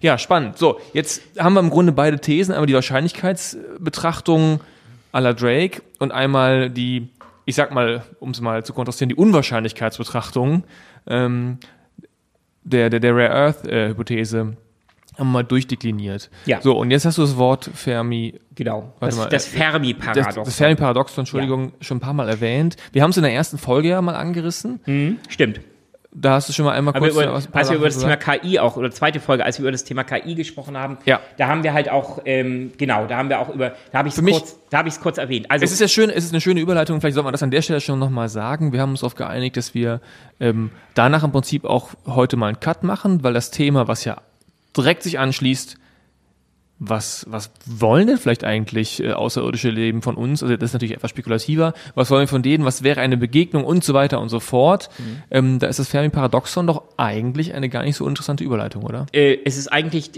ganz entscheidend, denn worüber haben wir bisher gesprochen? Wir haben über die, wir begannen damit, um nochmal zu rekapitulieren, wir haben damit begonnen, was ist überhaupt Leben? Wie ist Leben auf unserer Erde entstanden? Wie definieren wir Leben? Dann haben wir darüber gesprochen, wie wahrscheinlich ist es, dass Leben und dann intelligentes Leben innerhalb unserer Galaxis woanders entstanden ist. Dann haben wir darüber gesprochen, wie unwahrscheinlich ist es, dass intelligentes Leben, das kommunizieren will, auf unseren Planet, äh, auf, in unserer Galaxis entstanden ist. So. Jetzt nehmen wir mal an, dass es es gibt. Aber wir gehen jetzt mal davon aus, im Zweifel, es gibt Leben, in welcher Form auch immer. Und dann stellt, und dann gab es einen Physiker, interessanten Menschen, Enrico Fermi der hat 1950 auf seinem Weg ähm, irgendwie, ich glaube, sie waren auf dem, also die Meer sagen, die Menschen, man liebt ja, wir lieben Legenden, wir alle lieben gute Geschichten. Und die, die gute Geschichte besagt, ähm, der Enrico Fermi, Physiker, war zusammen mit anderen Kollegen und darunter auch Edward Teller, dem Vater der Atombombe, waren die auf dem Weg ähm, ähm, zum Mittagessen im, in Los Alamos, waren das, haben die alle geforscht. Los Alamos ist ja das Zentrum, wo die Atombombe, die Amerikaner ihre Atombombe entwickelt haben. Und die waren auf dem Weg zum Mittagessen. Da haben sie irgendeinen Comic gesehen in irgendeiner Zeitung. Damals gab es noch so ähm, Zeitungen mit Beilagen, mit kleinen Comics. Und da ging es irgendwie um außerirdisches Leben. Und dann, und der Enrico Fermi hat sich, hat, hat in dieser Zeitung diesen Comic gesehen und fragte sich irgendwie, okay, intelligentes Leben. Wenn es das wirklich gibt, ja, wo sind sie denn dann? Eine ganz simple Frage eigentlich. Aber damit hat er es nicht belassen und dann hat er wieder seinen normalen Job gemacht und hat, hat sein Mittagessen ver verzehrt und dann war es das. Nein, das hat ihn bewegt, diese Frage. Wo zum Teufel sind die Aliens, wenn es sie denn da draußen gibt? Und das ist die Grundlage des sogenannten Fermi-Paradoxon. Er hat da nämlich eine, eine, eine These aufgestellt und die ist sehr interessant. Ich habe schon darüber gesprochen, wie groß unsere Galaxis ist. 100.000 Lichtjahre im Durchmesser. So. Wenn wir davon ausgehen, dass es andere Zivilisationen gibt, technische Zivilisationen, raumfahrende Zivilisationen, die auch nur auf unserem Level wären. Und wir, was schaffen wir mit unseren blöden Flüssigkeitsraketen? Ähm, die sind ultra lahm, da schaffen wir 0,00 irgendwas Prozent der Lichtgeschwindigkeit, also echt gammelig. Unsere modernsten Antriebe, also wir testen gerade Antriebe, Ionenantriebe, für, es gibt dann zum Beispiel eine Sonde, ähm, die wurde äh, experimentell mit dem Ionenantrieb ausgerüstet. Wenn wir davon ausgehen, dass wir unseren ganzen Grips zusammennehmen, da, was neue Antriebe betrifft, und das können keine chemischen Antriebe sein, das müssen eine andere Art, wie zum Beispiel ein Ionenantrieb, dann schaffen wir vielleicht mit ein bisschen Glück 0,01 bis 0,1 Prozent der Lichtgeschwindigkeit. Mhm. Also alles ist mit Star Trek und Warp und und ähm, okay. Cut, das cut können wir. Wir reden genau. von Physik. Ja. So. Wir reden auch nicht von Warp-Antrieb, der letztlich so funktioniert, dass man das Universum um das Raumschiff herum faltet und sich dadurch fortbewegt. Also wir Ist reden klar. von klassischer, langweiliger irdischer Physik, von Lichtgeschwindigkeit, von Grenzen ähm, und da reden wir davon vielleicht 0,1 Prozent der Lichtgeschwindigkeit. Also, äh, also quasi. Ähm, was folgt denn für Fermi? Genau, aber und Fermi hat gesagt, selbst wenn wir das schaffen und wenn wir 100.000 Lichtjahre annehmen als ähm, Durchmesser unserer Galaxis, dann machen wir doch einfach mal eine Rechnung auf. Und wenn irgendeine Zivilisation, die Raum fährt, mit 0,1 Prozent losfliegt und loslegt, die unsere Galaxis zu erforschen, bei der bei den riesigen Zeitspannen, von denen wir reden. Wir reden davon, dass unsere Galaxis ähm, 13,6 Milliarden Jahre alt ist. Wir reden, das Universum, pardon. Ähm, und, ähm, wir reden davon, dass selbst wenn wir diese paar Milliarden Jahre abziehen, ähm, also wir reden davon, dass ein paar Milliarden Jahre trotzdem noch übrig bleiben. Auf jeden Fall, wo sich Leben hätte entwickeln können, wenn es denn passiert. Wenn wir mit so nur von 0,1 Prozent der Lichtgeschwindigkeit ausgehen, dann bedarf es gerade mal zwischen ein und zehn Millionen Jahre. Und dann müsste eine solche Zivilisation vom Anfang bis Ende komplett durch unsere Galaxis geflogen sein. Legen wir noch mal, sagen wir und mal. Wäre das nicht sogar noch nur, nur eine Linie? Ich meine, da müssten die auch ganz schön viel weit nach rechts und links gucken, um was ja, zu sehen. Ist doch völlig, ist doch Wumpe. Bei, bei einigen Milliarden Jahren. Sag, sagen wir nicht 10 Millionen, sagen wir 50 Millionen, sagen wir 100 Millionen Jahre. Aber die Ironie ist, dass sich quasi da, wo sie lang geflogen sind, unter Umständen hinter denen das Leben entwickelt, gerade, wo sie, wo alles sie möglich. Ja. Aber äh, die, die, das, das Grundparadoxon Paradoxon besteht darin, wenn wir nicht die Ersten sind, dann äh, ist das natürlich was anderes. Dann könnten wir die Ersten sein, die losfliegen. Aber wenn wir ja davon ausgehen, und das ist das Paradoxon, dass es schon außer uns jede Menge andere gibt. Und wenn wir auch davon ausgehen, dass die nicht alle innerhalb der letzten, sage ich mal, 100.000 Jahre entstanden sind, so wie wir. Das wäre auch ein merkwürdiger Zufall, wenn auch in unserer Galaxis alle, alle gleichzeitig, alle ja. gleichzeitig plötzlich, Pam, irgendjemand, irgendein so ein, so ein, so ein gottähnliches Wesen hat einen Schalter umgelegt und plötzlich poppen da überall die intelligenten Zivilisationen hoch. Nein. Also wenn wir davon ausgehen, dass wir der Normalfall sind, dann sind wir irgendwo in der Mitte der, der Gesamtentstehungsdauer von Zivilisationen in unserer Galaxis. Wir, gehen, wir, sind, wir wollen ja davon ausgehen, wir sind ja. der Normalfall und ja. nicht ein Spezialfall. Das ist ja die Rare Earth Hypothese. So. Und dann heißt das schon 100 Millionen, 500 Millionen, eine Milliarde Jahre vor uns müsste eine andere Zivilisation in unserer Galaxie angefangen haben, unsere Galaxis zu besiedeln. Und die müssten schon 50 Mal an uns vorbeigekommen sein, an unserer popligen Sonne, und müssten uns eigentlich auch mit, mit den technischen Möglichkeiten, wir reden davon hundert von Millionen Jahre technische Weite, die müssten, die hätten Sonden ausgesetzt, die hätten Beobachtungsposten ausgesetzt bei allen interessanten möglichen Planeten, die Leben irgendwann entwickeln können. Dann müssten nach, wir bei denen auf dem Scanner sein. So, nach all dem, was wir wissen, ja. dass es eben nicht passiert. Genau. Nach allem, was wir wissen, ist es nicht passiert, obwohl es nur ein paar poplige 10 oder 100 Millionen Jahre bedürfen würde, mhm. nach irdischen Maßstäben, um unsere ganze Galaxie zu, zu, zu erobern. Verstehe. So. Und natürlich, und dieses Fermi-Paradoxon ist natürlich auch eng mit dieser Drake-Gleichung verbunden. Aber letztlich sagte Fermi, aus diesem Grunde, weil das nicht passiert ist, ist es höchstwahrscheinlich so, dass wir alleine sind. Oder dass es so Bock lange haben. dauert, bis Leben sich entsteht, dass wir wirklich mit die Ersten sind, die entstanden sind. Vielleicht entstehen nach uns jetzt jede Menge. Vielleicht braucht es ja wirklich vier, fünf, sechs Milliarden Jahre, bis überhaupt auf, in galaktischem Maßstab anfangen kann, irgendwo erstes Leben zu entstehen. Mit all diesen Unwahrscheinlichkeiten, die äh, in der Kette folgen, dass daraus am Ende intelligentes Leben wird, kommunikatives Leben, also Leben, das dann auch sich, das auch neugierig ist, das dann auch die, die, die, die Galaxis erforschen will, das mit anderen reden will.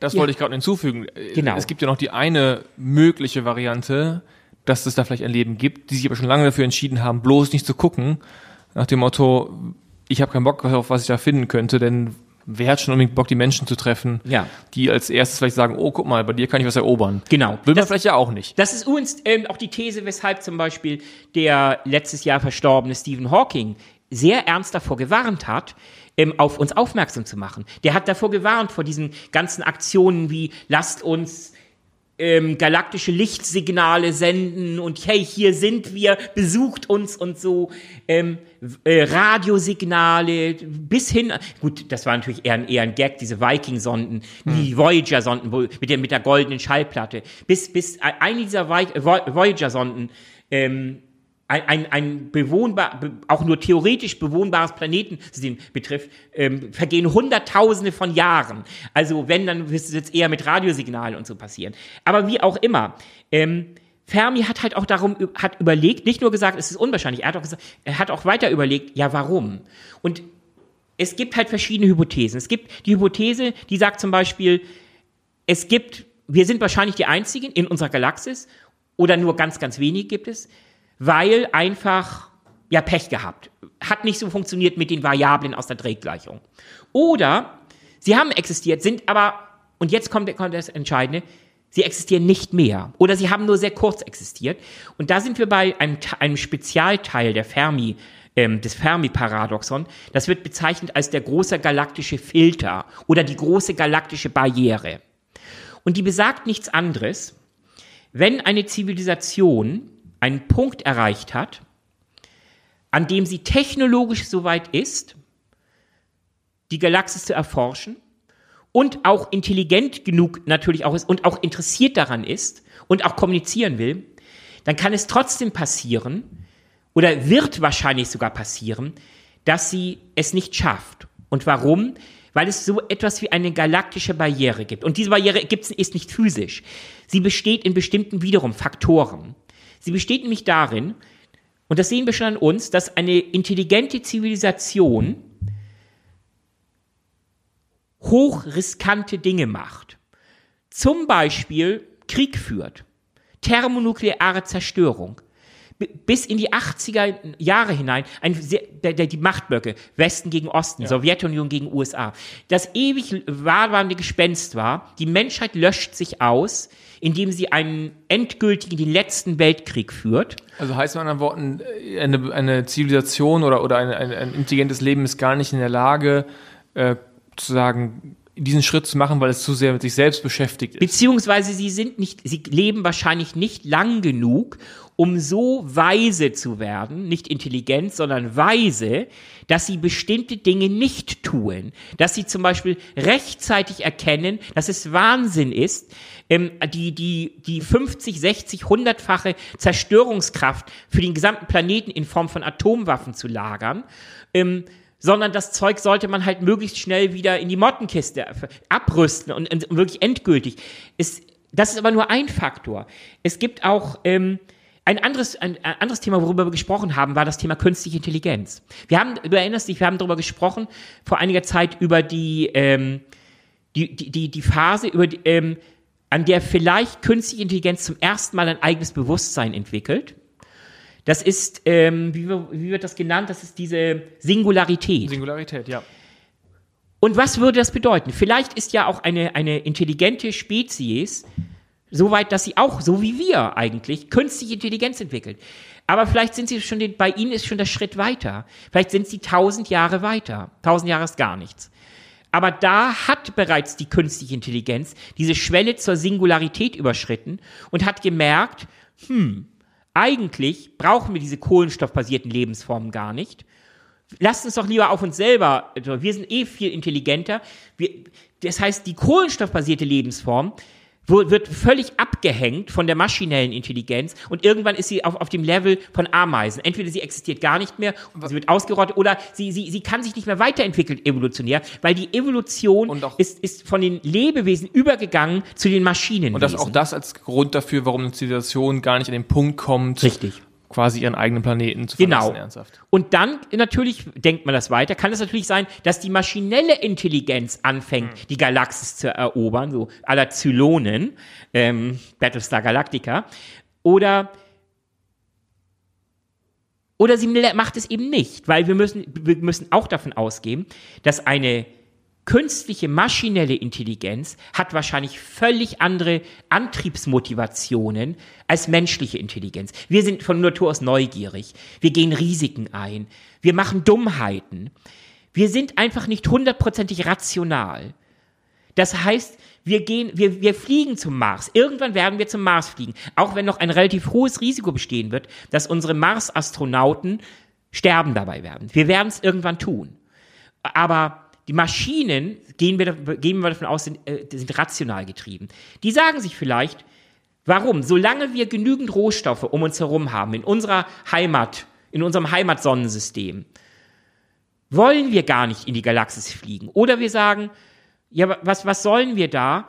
Ähm, wir versuchen lieber ein anderes geistiges Level zu erreichen. Was ich sagen will ist, am Ende die Barriere, und jetzt kommen wir zurück zum Fermi-Paradoxon, die kann aus unterschiedlichsten Dingen bestehen. Die kann aus dem berühmten Gamma-Burst entstehen. Wir haben ganz kurz, der einfach innerhalb einer bestimmten Zeit rein statistisch ist es so, dass höchstwahrscheinlich auch bei einem besiedelten Planeten innerhalb von, sagen wir mal, 20, 30 Lichtjahren ein andre, eine andere Sonne existiert, die explodiert, wird zur Supernova oder zur Hypernova, wird sie zu einer Supernova, trifft uns direkt diese, diese Strahlung, wird sie zu einer Hypernova, kommt es vielleicht zu Neutronen, bilden sich Neutronensterne und also Neutronensterne, Licht, aus bei der, Neutronensterne bei der wiederum sind die Quelle für Gamma-Bursts, wenn die kollidieren, wenn also aus einem Zwillingsgestirn zwei Neutronensterne werden und die entsteht ein Gamma-Burst, wenn dann dieser Kegel, dieses Gamma-Burst, der immer nur in zwei Richtungen geht, genau den Planeten, auf dem gerade ähm, Leben entstand, trifft, hat sich's auch schon wieder erledigt. Es gibt also so viele Unwägbarkeiten,